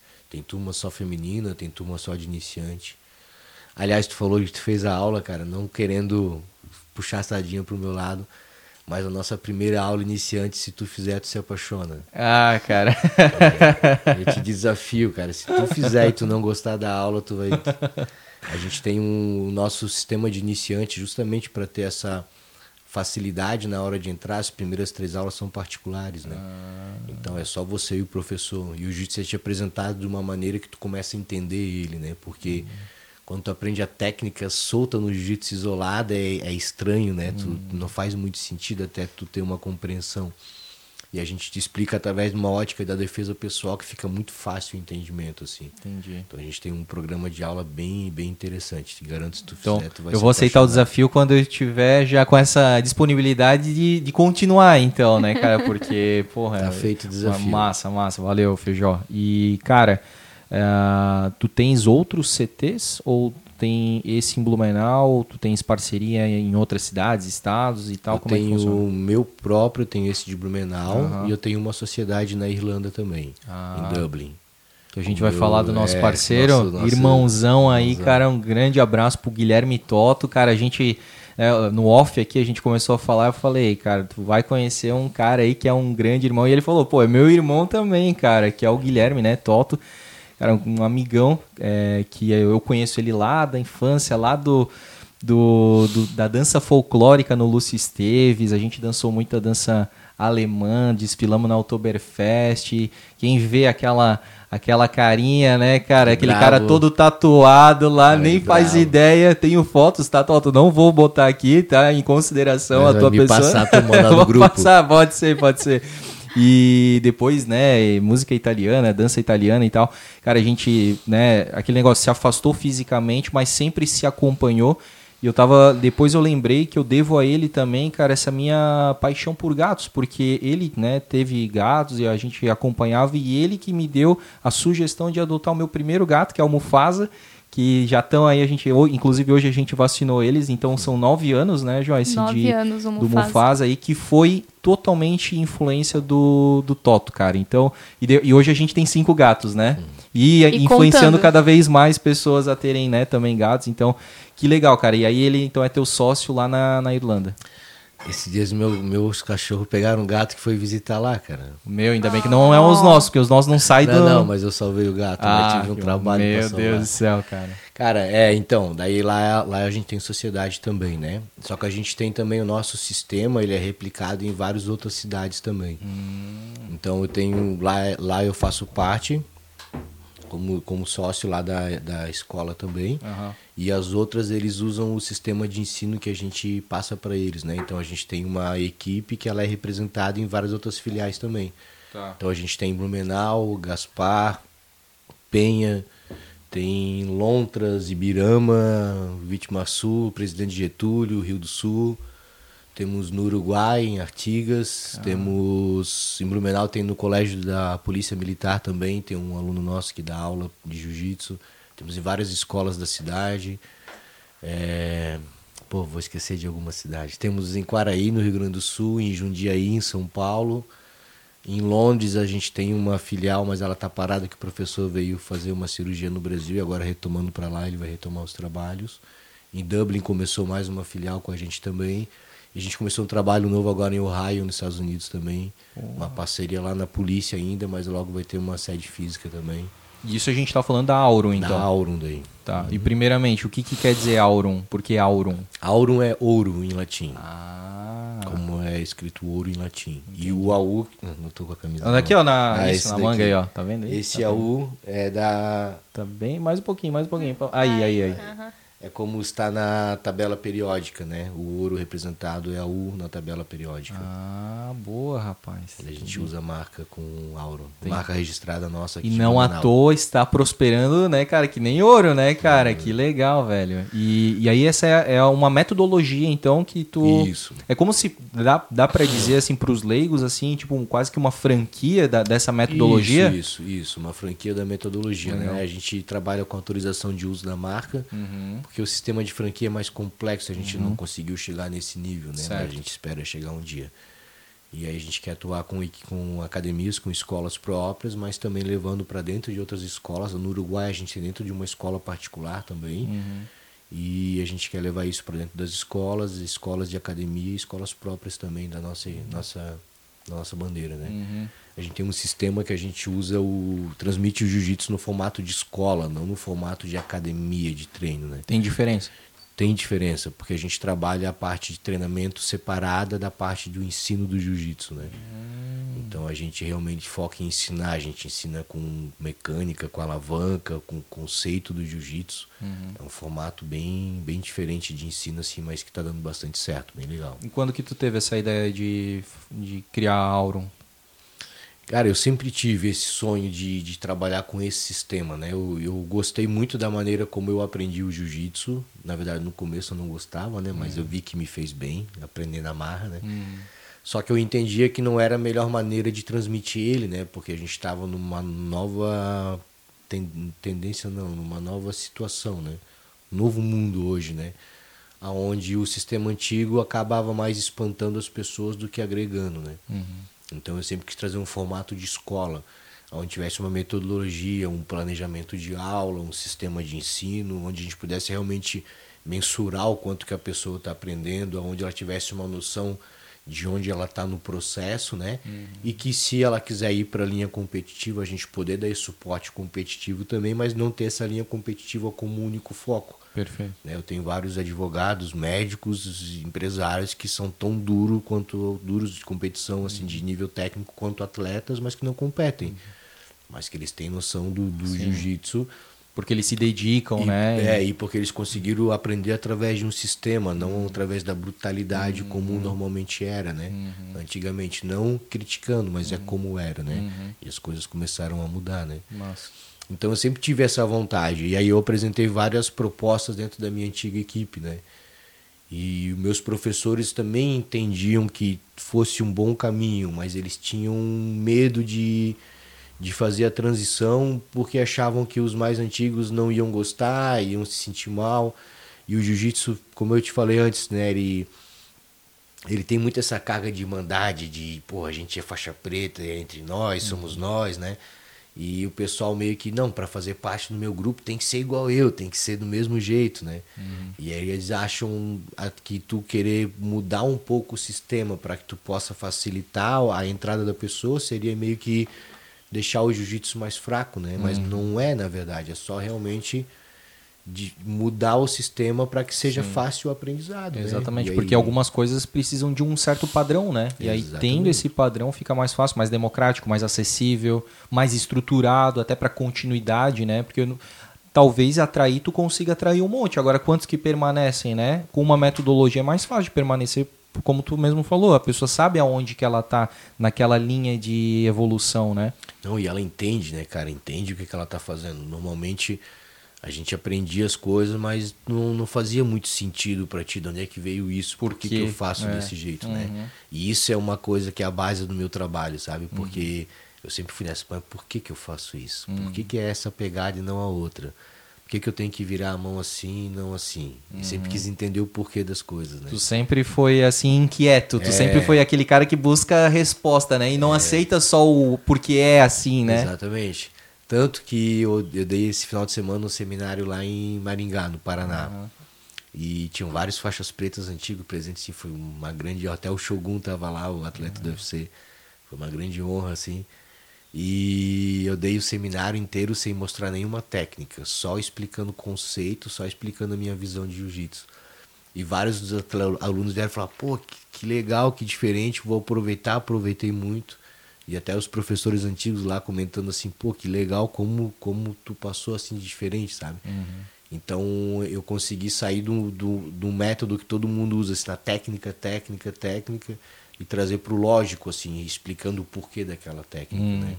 Então, às vezes eu publico a técnica na internet, os caras falam, pô, tá publicando a tua aula. Eu digo, não, cara, a técnica é um, uma ferramenta da minha aula só. Exatamente. Eu uso a técnica para eu ensinar um conceito, né, de, de como fazer o processo, de da onde ele tá, para onde ele tem que ir, como ele retorna para o pro processo inicial, como ele se mantém seguro primeiro, como ele isola as forças, quais são as alavancas envolvidas na, na técnica, assim, né?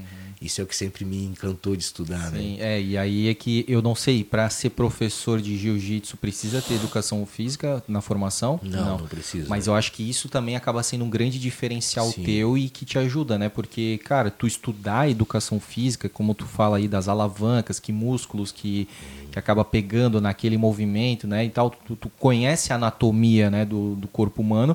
E isso aí te dá um embasamento muito grande, né, cara, na- nos movimentos e nas execuções, né? Muito. E na teoria, obviamente, né? Muito, muito. E eu também estudei muito da mente humana também. Ah. Eu comecei a ver que a parte técnica é uma- um pequeno percentual, força também faz parte, mas a cabeça é a principal. Pode crer. Ó, tipo a ponta do iceberg, né? E a mente é tudo aquilo que tá debaixo d'água. Exatamente. Ver muitos alunos muito bons não conseguindo render porque não estava com a mente alinhada, né? Uhum. Então eu comecei a estudar programação neurolinguística também e me formei em coach também. E atuo, uso essas ferramentas que eu aprendi para atuar nas minhas aulas também. Caraca. Então eu comecei a pegar vários pontos né, de, do marketing, da parte de administração, na educação física, que teve pedagogia também, ensino infantil, de, de vários esportes. Então eu comecei a ver, pô, o vôlei ensinava assim, o basquete assim, o futebol assim. Né? O que, que eu posso trazer disso para o jiu-jitsu? E aí também depois da programação neurolinguística, o coach, as ferramentas de coach, de programação, né? E eu uso tudo isso para montar o meu, meu sistema de aula, assim, né? Caramba, então tu desbloqueou algumas mentes aí. Pô, graças a Deus. Que cara. legal, né, Graças cara? Pô, isso aí é, não tem preço, né? Não tem palavra aí pra, Esse- agradecer, né? As pessoas que foram beneficiadas com Esse isso. final de semana agora a gente graduou faixa preta, eu e o professor lá de Maringá, um, um aluno que começou com a gente aqui. E ele fez os cursos de PNL comigo, que eu, que eu passava, eu passava, eu, eu montava estrutura de curso e passava para meus atletas. Né? Aham. E no primeiro programação que ele fez, a gente trabalhava uma meta. E ele alcançou todas as metas dele. Aí depois ele fez um segundo, colocou outras metas e alcançou todas as metas dele. Tanto que ele foi promovido nessas metas, acabou sendo mandado para Maringá, trabalhando lá e começou a treinar lá. É. E me convidou para lá fazer parte do processo final da graduação dele, assim, né? Porra. Então, da mesma forma que eu vi vários alunos meus sendo campeões e ganhando grandes medalhas, assim, daí eu vou lá vendo ele que começou numa profissão bem simples lá com a gente e hoje é um grande líder da empresa dele. Pô. E ele fez essas programações de meta dentro do jiu-jitsu. E ele usa o jiu-jitsu no trabalho dele, Sim, né? foi o jiu-jitsu que ajudou ele, Aham. né? A, a E, executar. é, e aí, pô, daí tu vê, olha só, o jiu-jitsu tão presente na empresa dele, na vida dele pessoal, quanto tá na vida de um atleta que, que vive o jiu-jitsu, né? não é só a, a modalidade em si, ela não é isolada, né? Ela é totalmente holística, né? Ela é totalmente para ela acaba plasmando outras coisas, né? É o relacionamento é, matrimonial, familiar, amizade, comportamento na sociedade, no trabalho, ele reflete em tudo, né? tudo, Negócio cara. absurdo, Cara, assim, é, cara. quando a gente fala assim, soa como demagogia, né? É, Porque eu sou tá apaixonado. puxando brasa é. pra tua sardinha, né? Tu só Mas, vai cara, falar. tu, tu conversar com percebo, qualquer pessoa. Eu tive o prazer de conhecer o Wendel Carvalho esses tempos, deve Aham, saber aham. quem é. E ele lutou um campeonato de jiu-jitsu em Florianópolis. E aí eu falei pra ele, pô, cara, é, pra gente é muito bom ter tu no jiu-jitsu, porque agora tudo aquilo que eu falo sempre, tu vai poder falar e, e vão acreditar porque é tu, embaixo, porque é tu que tá falando. né? referência, né? Daí ele assim, cara, no meu, no meu evento Protagon eu falo pra todo homem, digo assim, cara, só faz jiu-jitsu, faz seis meses de jiu-jitsu depois tu vem falar comigo. E ele falou É assim, cara, transformador, né? é, é, é transformador, cara. E, e a gente conseguiu ver isso no dia a dia, né? Teve, a gente fez um campeonato interno na, na nossa escola. E aí teve um menino que fez duas lutas e perdeu. E aí eu fui conversar com os pais dele, né? Porque às vezes os pais começam a cobrar demais a criança, eles ficam bravos, né? E eu fui conversar com os pais dele, os pais dele eram tudo contente, assim, que ele estavam muito feliz de ele ter lutado porque ele nunca tinha feito nada em público. Ele morria de medo, de trauma de falar em público, de, de, de fazer qualquer coisa, se apresentar. E ele tinha entrado duas vezes para lutar, e mesmo tendo perdido, ele entrou e lutou e enfrentou, sabe? E aí esse é o tipo de coisa que, que o jiu-jitsu faz. Quando eu estudei a programação neurolinguística, a gente entendeu que a, Eu, eu aprendi lá que uma das principais formas de tu conseguir trabalhar bem a mente é desligando ela de tudo, né?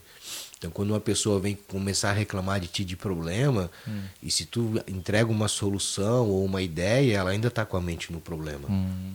Tem que primeiro desligar ela do problema de alguma forma, chamar a mente dela para outro lugar, e aí depois tentar apresentar alguma solução. E quando vir, ela tem que ficar focada na solução, não no hum. problema, entendeu? Hum. E o jiu-jitsu, ele te exige mexer todos os membros do teu corpo de maneira independente com alguém querendo te pegar, te machucar, entre uhum, aspas, uhum. te ganhar e num monte de situação que tu não vive normalmente, entendeu? Então é impossível tu fazer jiu-jitsu pensando em alguma coisa lá fora. É. Então ele te dá o mesmo desligamento que uma pessoa de programação neurolinguística tem que trabalhar muito para fazer. É, então dentro de uma aula tu se desliga várias vezes, entendeu?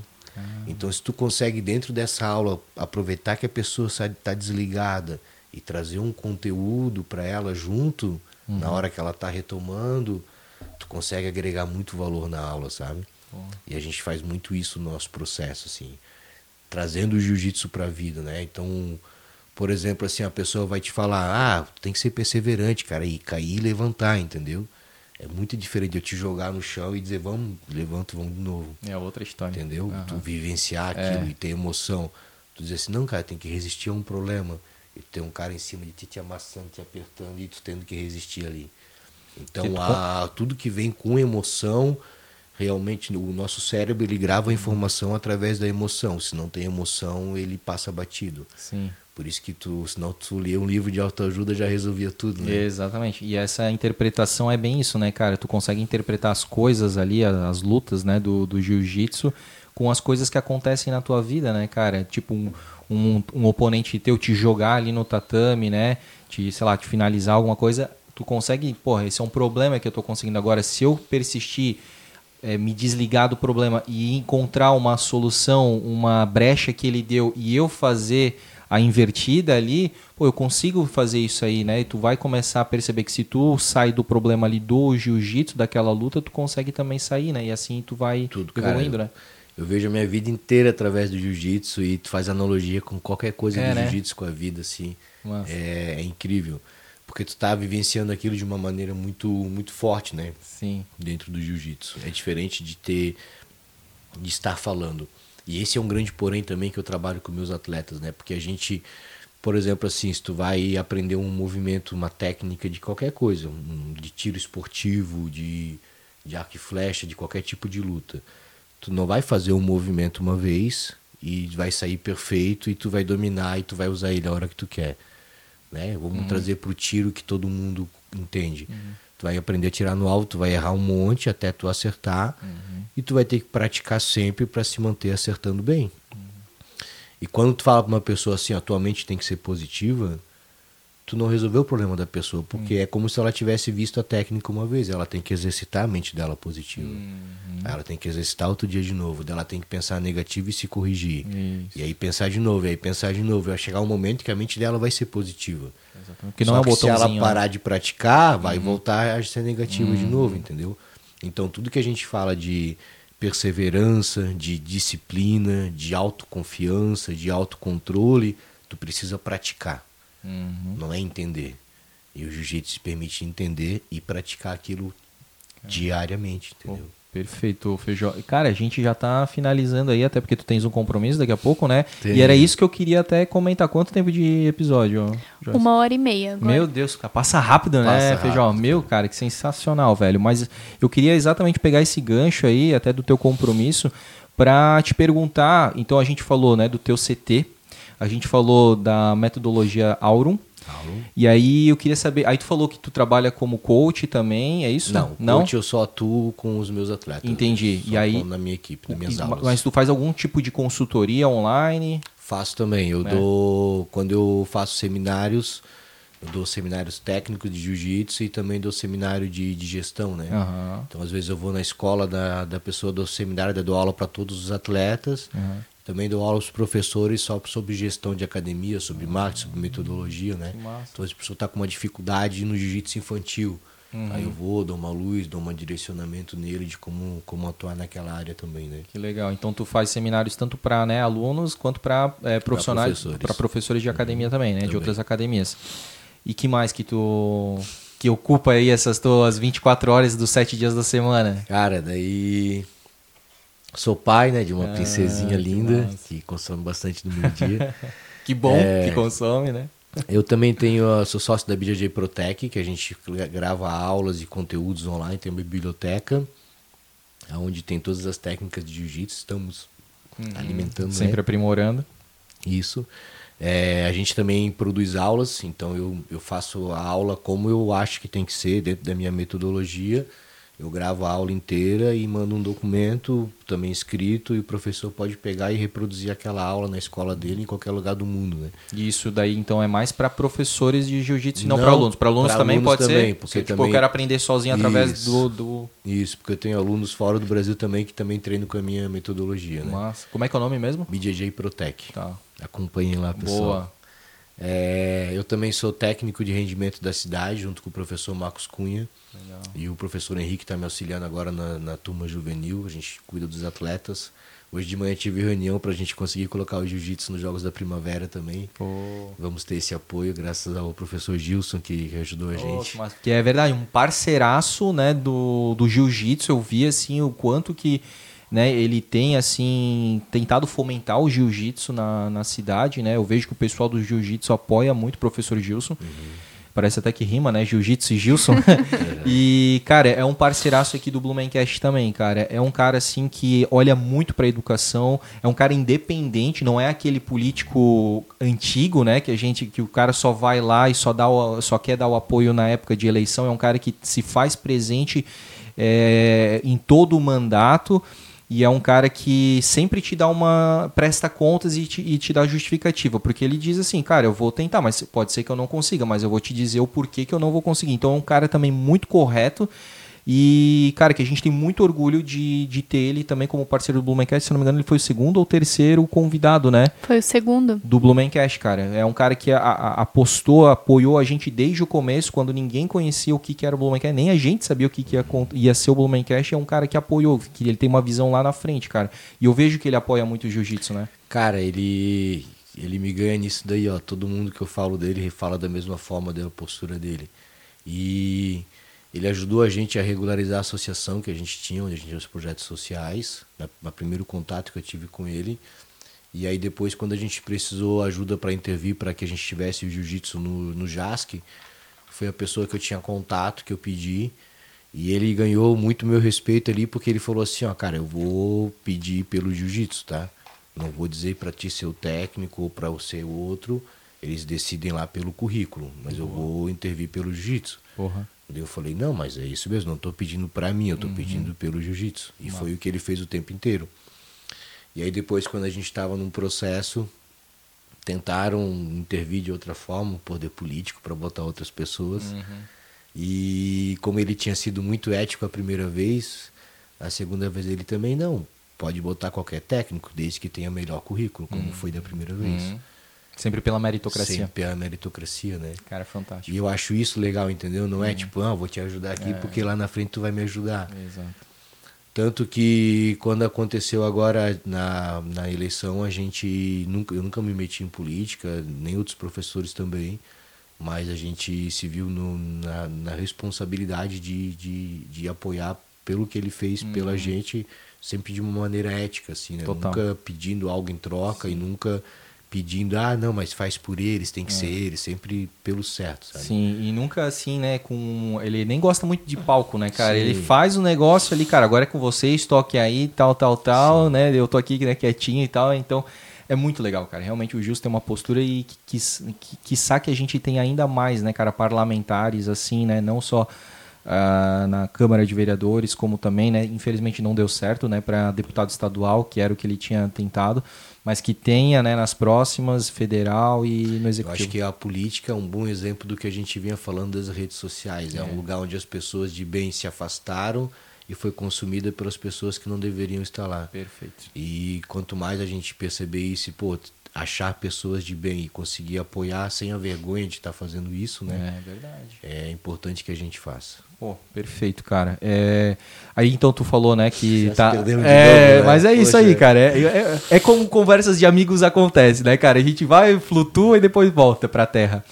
E então, né, daqui a pouco tu tá indo lá pra, pra, pra Secretaria de Esportes, né, pra ter uma Isso. reunião exatamente É, porque porque tu sou também. técnico de rendimento do jiu-jitsu de Blumenau também. Eu e Sim. o professor Marcos Cunha, mas o professor Marcos Cunha está nos Estados Unidos Ah, agora, sim, aham. acompanhando os atletas lá. E aí eu também ajudo na coordenação da Federação de Santa Catarina aqui na região também. Poxa. É, também dou aula de pós-graduação, É. pós-graduação em jiu-jitsu. Pra uma faculdade E- que nem é daqui de Santa Catarina. Não, que é do, do Mato Grosso, Mato. Grosso. Aham. E também dou aula no, no Feijó CT, né? Ah, que bom, né? Se Quando sobra um tema, ele dá. É dá a aula. melhor parte do meu dia é quando eu tô no tatame dando aula ou gravando. Eu, eu amo fazer jiu-jitsu. A parte fora, assim, é que me consome mais, né? De resolver problemas sim. e metodologia e planejamento. Essa parte quebra mais a cabeça. Mas tá dando aula, cara, me realizo. Amo massa. dar aula. Que legal, cara. E dá pra ver. também dorme oito horas ou não? Quantas Isso horas tu dorme por noite? Cara, é que eu durmo mal à noite. Tô, É. tenho dormido mal. Preciso cuidar mais do meu sono, assim. Mas, Mas tu vai dormir que horas? cinco, seis horas. Vai dormir- Ah, uma, duas da manhã. Caramba, tu vai dormir tarde e acorda cedo. Tipo, Não, não, é, eu, terça e quinta eu acordo seis e meia, porque daí eu tenho que ir pra Gaspar gravar. Mas segunda e quarta eu durmo um pouquinho mais, até umas oito horas. Ah, aí. tranquilo. Que não é Que muito não pra é tão quem vai é, dormir uma da manhã, né, não. cara?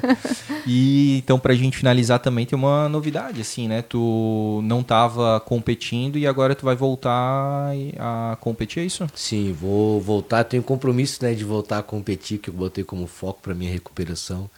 Fiz uma cirurgia em 2 de agosto do ano passado, no meu joelho. E eu vinha os últimos 3, 4 anos, assim, treinando com dor em tudo, assim. Meu joelho já vinha meio ruim, aí estragou de vez. Aí também tenho hernia de disco, Uhum. Tamo junto, tive eu uma também lesão na, na lombar e tava vários, vários probleminhas de saúde, né? Daí resolvi realmente encostar a carcaça e aí fiz a cirurgia do joelho, comecei a tratar de tudo. Hoje estou fazendo musculação, estou recuperando bem. E aí eu coloquei como meta que eu voltaria a competir para que eu pusesse a recuperação o melhor possível, bem focado, né? Senão, se não tiver foco, não acaba não rendendo tanto, né? E aí em agosto eu devo voltar. Em outubro acho que eu viajo para Europa, eu vou lutar lá, Que na massa. Irlanda. Já fui intimado lá pelo Toto Ah, hora. competir, vou competir lá. Manda um abração assim, ó. Dá um abraço nele e diz, ó, esse aqui foi o André Cantoni que deu, cara. Vou porque, pô. Mas quero em agosto, já quero voltar a competir já. massa. Pô, que legal, cara. Então, Mas como eu tava te falando antes, né? Eu, eu, eu gosto de competir assim para ter um foco de eu treinar mais, de eu me puxar mais e mas principalmente pela experiência, né? Porque Uhum. minha realização mesmo é ser professor. Eu gosto de dar aula, gosto de ser técnico, coach de aula, assim, de jiu-jitsu, mas eu acho importante a parte competitiva também de ter a vivência, né? Então, qualquer campeonato que eu levar meus alunos, eu tenho a experiência de, pô, já lutei brasileiro, já lutei mundial, sul-americano, os campeonatos grandes, ser a experiência de estar lá dentro, né? Que é o famoso, Atenção. né, Feijão? O famoso é, palavra convence, mas o exemplo arrasta, né? É. Então, pô, tu ter isso no currículo é importante até para que a pessoa lá, o teu aluno, tenha tu como referência mesmo, né? É. Mas o fato de eu ter, eu acho que foi importante para minha carreira eu ter me dedicado mais a ensinar do que a competir, sabe?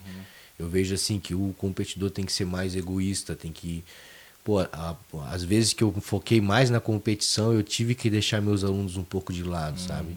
E eu já fui para competição com mais de 100 alunos, cara. E correndo, às vezes tem quatro alunos meus no tatame lutando ao mesmo tempo, assim. Eu tenho que ficar berrando, eu fico, eu fico motivo com todo mundo, né? Então, eu não consigo ver uma luta e ficar olhando de longe tranquilo, eu tenho que estar lá junto Tu é o paizão da é. galera. É, e aí eu fico muito tenso, meu, acaba os campeonatos que eu não luto, acaba o campeonato morto, destruído, né? E aí se eu tenho que lutar, eu já não consigo ter a mesma atenção com, com os alunos, eu acabo não fazendo bem nem o meu e nem o deles, né? Então eu sempre optei mais por ser professor, por ser técnico, que é o que me, me realizo mais, o que eu gosto mais de fazer. Que massa, cara. Pô, foi sensacional, cara. Pena que a gente não tem mais. Mas que já que ele é vizinho, né? Então não É. vai ser difícil, Quando, né? A gente, faltar, quando faltar o convidado aí, a gente já vai casa. encaixar pra continuar a nossa conversa, cara. Deixa Foi- eu só fazer Sim. duas perguntas Claro. aqui. Tu conhece alguém que é faixa vermelha? Conheço. A pessoa tem que começar muito cedo, né, Pra Sim. conseguir. Não, não. Porque eu, por exemplo, peguei a, a preta com quase 30 anos. Com 60 e poucos eu já vou estar na coral, então lá nos 70 eu já devo estar na vermelha. Mas é tudo da pessoa- galera dessa faixa de idade aí, né? Sim. Pra, pra A pessoa na pega vermelho e quase vermelha. que se É, aposenta, porque assim. tu vai. Ah, tu só pode pegar a faixa preta depois dos 19, se eu não me engano. Ah, tá. Então, dependendo Então não tem do... como tu pegar a faixa preta juvenil, por exemplo. Entendi. Não vai ganhar tempo É, ali. Aquela sequência de faixa que eu falei é adulta. Quando é de criança, entra várias outras faixas no meio. assim. E aí tu é Entendi. faixa preta como infanto e tal, ou Não tem juvenil. como Ah, faixa preta. Não tem? Não, ah, por faixa isso. pre- ah, o infanto vai até a verde. Uhum, que é Aí, outra cor, que é não tem outra na- nem cor. na adulta Aí tem. Quando Ela vira é... juvenil, pode ser azul. Certo. Aí se ele tivesse chegado a verde, no juvenil ele pode ser roxa também. Ah, tá. Mas ele só vai pegar marrom ali com 18 anos. Ah, então, mas ele consegue, entre aspas, herdar. Ele tinha uma a faixa mais avançada no juvenil, que é antes do adulto? Juvenil antes do adulto. Então, daí ele, ele, é a- ele tem a faixa mais avançada. Ele consegue ir pra essa faixa no adulto ou ele tem que obrigatoriamente Não. começar na branca? Não, ele tem que ir com a faixa que ele tá. Ah, tá. Então ali ele, não já pode, consegue. Não pode voltar pra branca. Ah, perfeito. Ele até consegue, mas ele não vai conseguir a preta antes dos Não, 19, isso não. né? Daí. Eu não quero falar besteira, mas eu acho que na, na coral são mais sete anos, e aí depois a outra, e aí vem a... A vermelha. A vermelha. Meu Deus. E vocês comentaram, tu comentou sobre levar o jiu-jitsu pra fora da do, do tatame, né? Como confiança e tudo mais. Mas tu já teve dos teus alunos algum problema da pessoa levar pra fora como briga e, e manchar? E eu não sei, vocês devem ter alguma regra. Já, já, já tive, infelizmente. E aí o que É. que acontece? Na verdade, assim, eu não quero nem entrar em polêmica, assim. É que saiu uma versão muito errada, muito mentirosa do que aconteceu e foi a versão que todo mundo acreditou e não quero entrar em polêmica. Mas foi uma única vez, assim, esse tipo de problema, né? Mas, assim, eu recebo direto de aluno falando, meu, caí de moto e fiz o rolamento. Ah, porra. Caí de uma escada e o rolamento me salvou. Eu digo assim, ó, impressionante. Se tu me perguntar qual a técnica de jiu-jitsu que mais meus alunos usam fora da academia, além da parte psicológica de confiança, é o rolamento. de, de não se machucar em queda por causa do rolamento, eles vêm me falar assim, né? Mas já teve, pô, tem um aluno que é, que é guarda municipal e já teve que mobilizar aluno, é, pessoas em, em blitz e usou o jiu-jitsu para isso. Tem vários alunos que são segurança, tem vários alunos que são policiais militares, né? E, e usam nisso, né? Eu já dei curso de defesa pessoal no hospital Santo Antônio para os enfermeiros aprenderem a controlar pessoas alteradas também, né? Então tem, tem muita aplicação técnica do jiu-jitsu sem violência também, né? Além de toda a parte psicológica que a gente falou, né? Toda a parte mental. Legal. Sensacional. É isso? Uhum. Cara, a gente quer, né, te presentear aqui, né, cara, com o nosso boné do Blumencast, que inclusive é uma parceria que a gente tem aí com a NZ Caps, inclusive dando dica aí, né, para você que está nos acompanhando, se você quiser fazer um boné com qualidade, tá? Como é esse boné aqui que o Feijó vai receber, inclusive personalizado, você pode colocar logo o que você quiser aqui. A partir de uma unidade ele faz personaliza personalizado, tá? Então siga lá arroba NZCaps, entre em contato com eles e vocês vão gostar bastante, tá? Do, do trabalho lá do Murilo. Inclusive esse aqui, ó, tá personalizado Poxa, com que o nome legal. do Jean Feijó, cara. Então receba aí de coração. Pô, que e legal, queremos né, te ver usando aí no, na, né, no- nos stories, né, cara, nas fotos aí e tal. Usar, Soubesse, obrigado. Se der tempo ainda, a gente, a gente manda fazer um pra, pro Toto, cara. Pra tu levar lá pra Tá. Irlanda, Pô, tá? ele vai ficar bem Pô, feliz. cara, porque a última vez, não sei se foi a última vez, mas uma das últimas vezes que ele veio pro Brasil, a gente até tinha combinado, cara, meu, mas ele fica corrido, porque daí todo mundo, né, cara, quer ver ele, quer conversar É, com ele. Dessa vez agora até os, os pais dele foram morar em São Paulo agora também. Ah, os pais dele foram morar lá? Foram morar em São Paulo Caramba. agora. E nessa última vez que ele veio, ele trouxe um grupo da Irlanda pra cá. Aham. Na verdade, tinha uma menina da Polônia, mais uns dois alunos da Irlanda, um da Romênia e outra menina que era do que tá no Brasil agora, né? Aham. E aí eles vieram de lá pra passar uma temporada em Blumenau treinando com a gente. Passamos um final de semana na praia treinando lá também para eles conhecerem a região. E a gente quer fazer bastante desse intercâmbio agora, levar alunos daqui pra lá e De lá trazer de lá pra cá também E a cu- jiu-jitsu curiosidade aqui. é que eles queriam ver uma capivara. E viram? É, conseguiram viram, ver? conseguiram, ah, conseguiram que ver. É. Da hora. e o Toto fez uma tatuagem de capivara. Aí o Toto tatuou a capivara na. Da, tá, todo, tudo que É. diferente da vida dele, ele faz uma tatuagem, né? Aham, É muito massa, cara. E, cara. Tó com- tava de aniversário sábado agora? Eu acho que ele é. Será que. Eu acho que ele é geminiano? Pô, Não, é canceriano ele é já. canceriano, então. Ah, sim, cara. Mas eu lembro que a gente fazia muito próximo, porque eu faço dia 28 de maio. E eu lembro que ele fazia, tipo, um- no máximo um mês depois, assim. Então foi agora É, o que não não. nada de signo. Não, mas ele fez on- ontem, dia 25 ou dia, Dia 20, 24? dia 24 no 24. sábado, então. Pô, junto com São João, né? E, pô, massa, cara. Então, Toto, parabéns atrasado aí, tá, cara? Mas que Deus te abençoe e te ilumine muito, cara, que tu é um cara sensacional e eu não canso de falar isso. E aí, né, cara, já que ninguém é de ferro, a gente também quer te entregar aqui, cara, uma cuca, olha só, eu costumo falar aqui, ó, cara, que ela tá até suadinha porque ela foi feita aqui é, Agora, recentemente, né, agora. cara? Ela tá quase que quentinha aqui. Cuca da Vambina, sigam aí, encomendem, tá? Tem um cardápio gigantesco lá, só com os melhores ingredientes. E o Feijó, então, né, vai experimentar, com certeza vai dividir com a esposa e com a filha, né? Porque elas não vão. tenho tanta certeza. Indo dali pra cá, ele já vai me pedir uma colher aqui em casa, já vai chegar Não em sei casa se só, vai chegar em casa. só com a forminha. E qual que é essa aqui, Joyce? Essa daí eu acho que é de farofa e amêndoas ou nozes É. e nata. Algo assim. Cara, As nozes, é. É Nozes. sensacional, cara. Cuca blumenauense para um blumenauense, né, cara? Nato Raiz, Cara, então também tá obrigado. entregue aí, cara.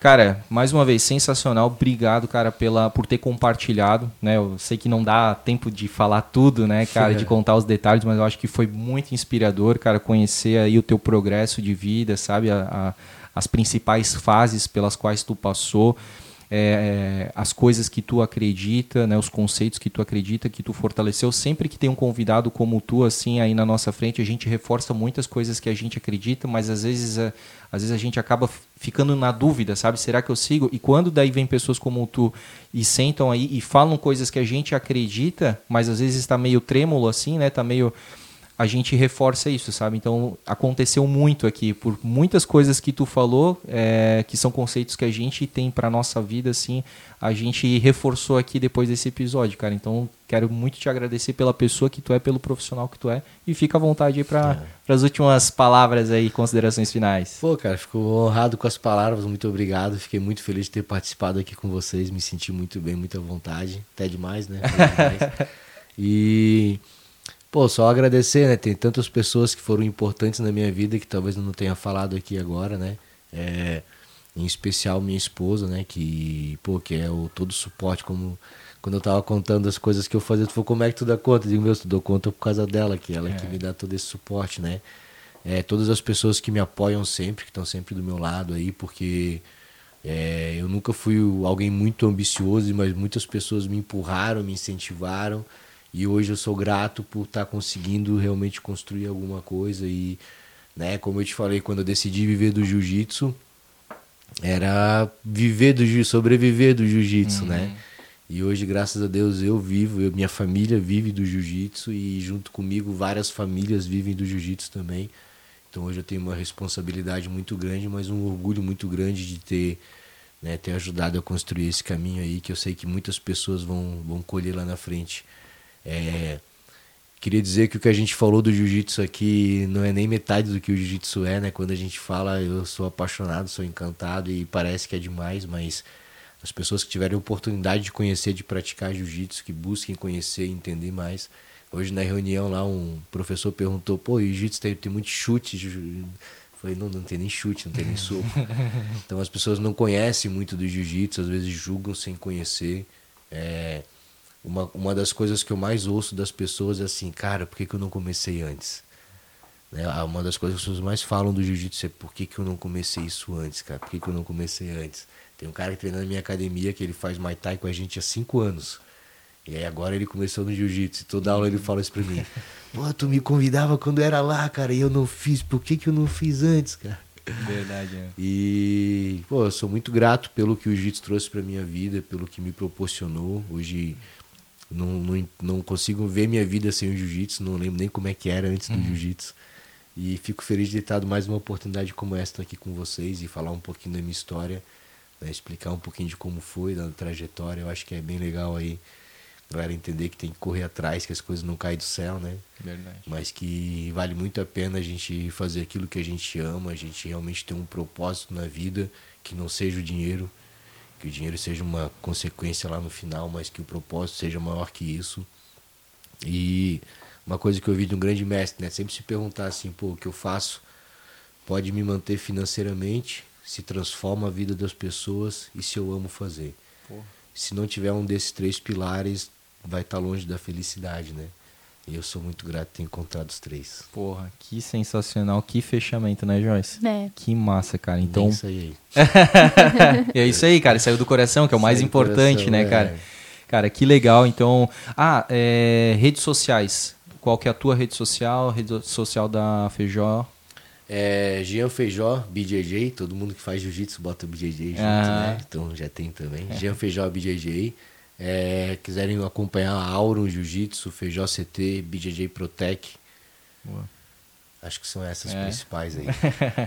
então é isso aí, gente. Eu vou é, também né, me despedindo aqui de vocês, agradecer mais uma vez aqui o Feijó pela, por ter compartilhado aqui né, boa parte da, da vida dele, desde lá da, da infância. E agradecer vocês que ficaram até esse momento aqui com a gente. Peço aí para vocês curtirem esse, esse episódio aí no, no YouTube. Também comentem se você é um atleta né, de jiu-jitsu, se você já teve algum contato com, jiu, com jiu-jitsu, se você pretende ter é, deixa aí nos comentários, vai ser legal. A gente gosta dessa interação, a gente gosta aí de conversar com vocês através dos comentários. Compartilhe esse episódio que pode aí eventualmente inspirar outras pessoas, né? Pessoas aí que estão às vezes com depressão, com ansiedade, é, com alguma algum abalo psicológico, trauma, fobia, tá? Tudo isso aí é, o jiu-jitsu pode ajudar, tá? É, e aí siga, né? Mais uma vez aí o, tanto o Jean Feijó nas redes sociais, como também o CT, se você né, quiser fazer aí uma, uma inscrição, né? E aí começar a praticar essa modalidade, tenho certeza que você vai curtir bastante, porque eu só ouço coisas boas a respeito aí do, do Feijó, um grande mestre, um grande professor mesmo e uma grande referência, tá? Eu vou ficando por aqui. Na semana que vem a gente volta com mais um episódio inédito aí para vocês, com grandes pessoas e personalidades da história de Blumenau que constroem essa cidade aí a várias mãos, tá bom? Um grande abraço para vocês, fiquem todos com Deus e tchau.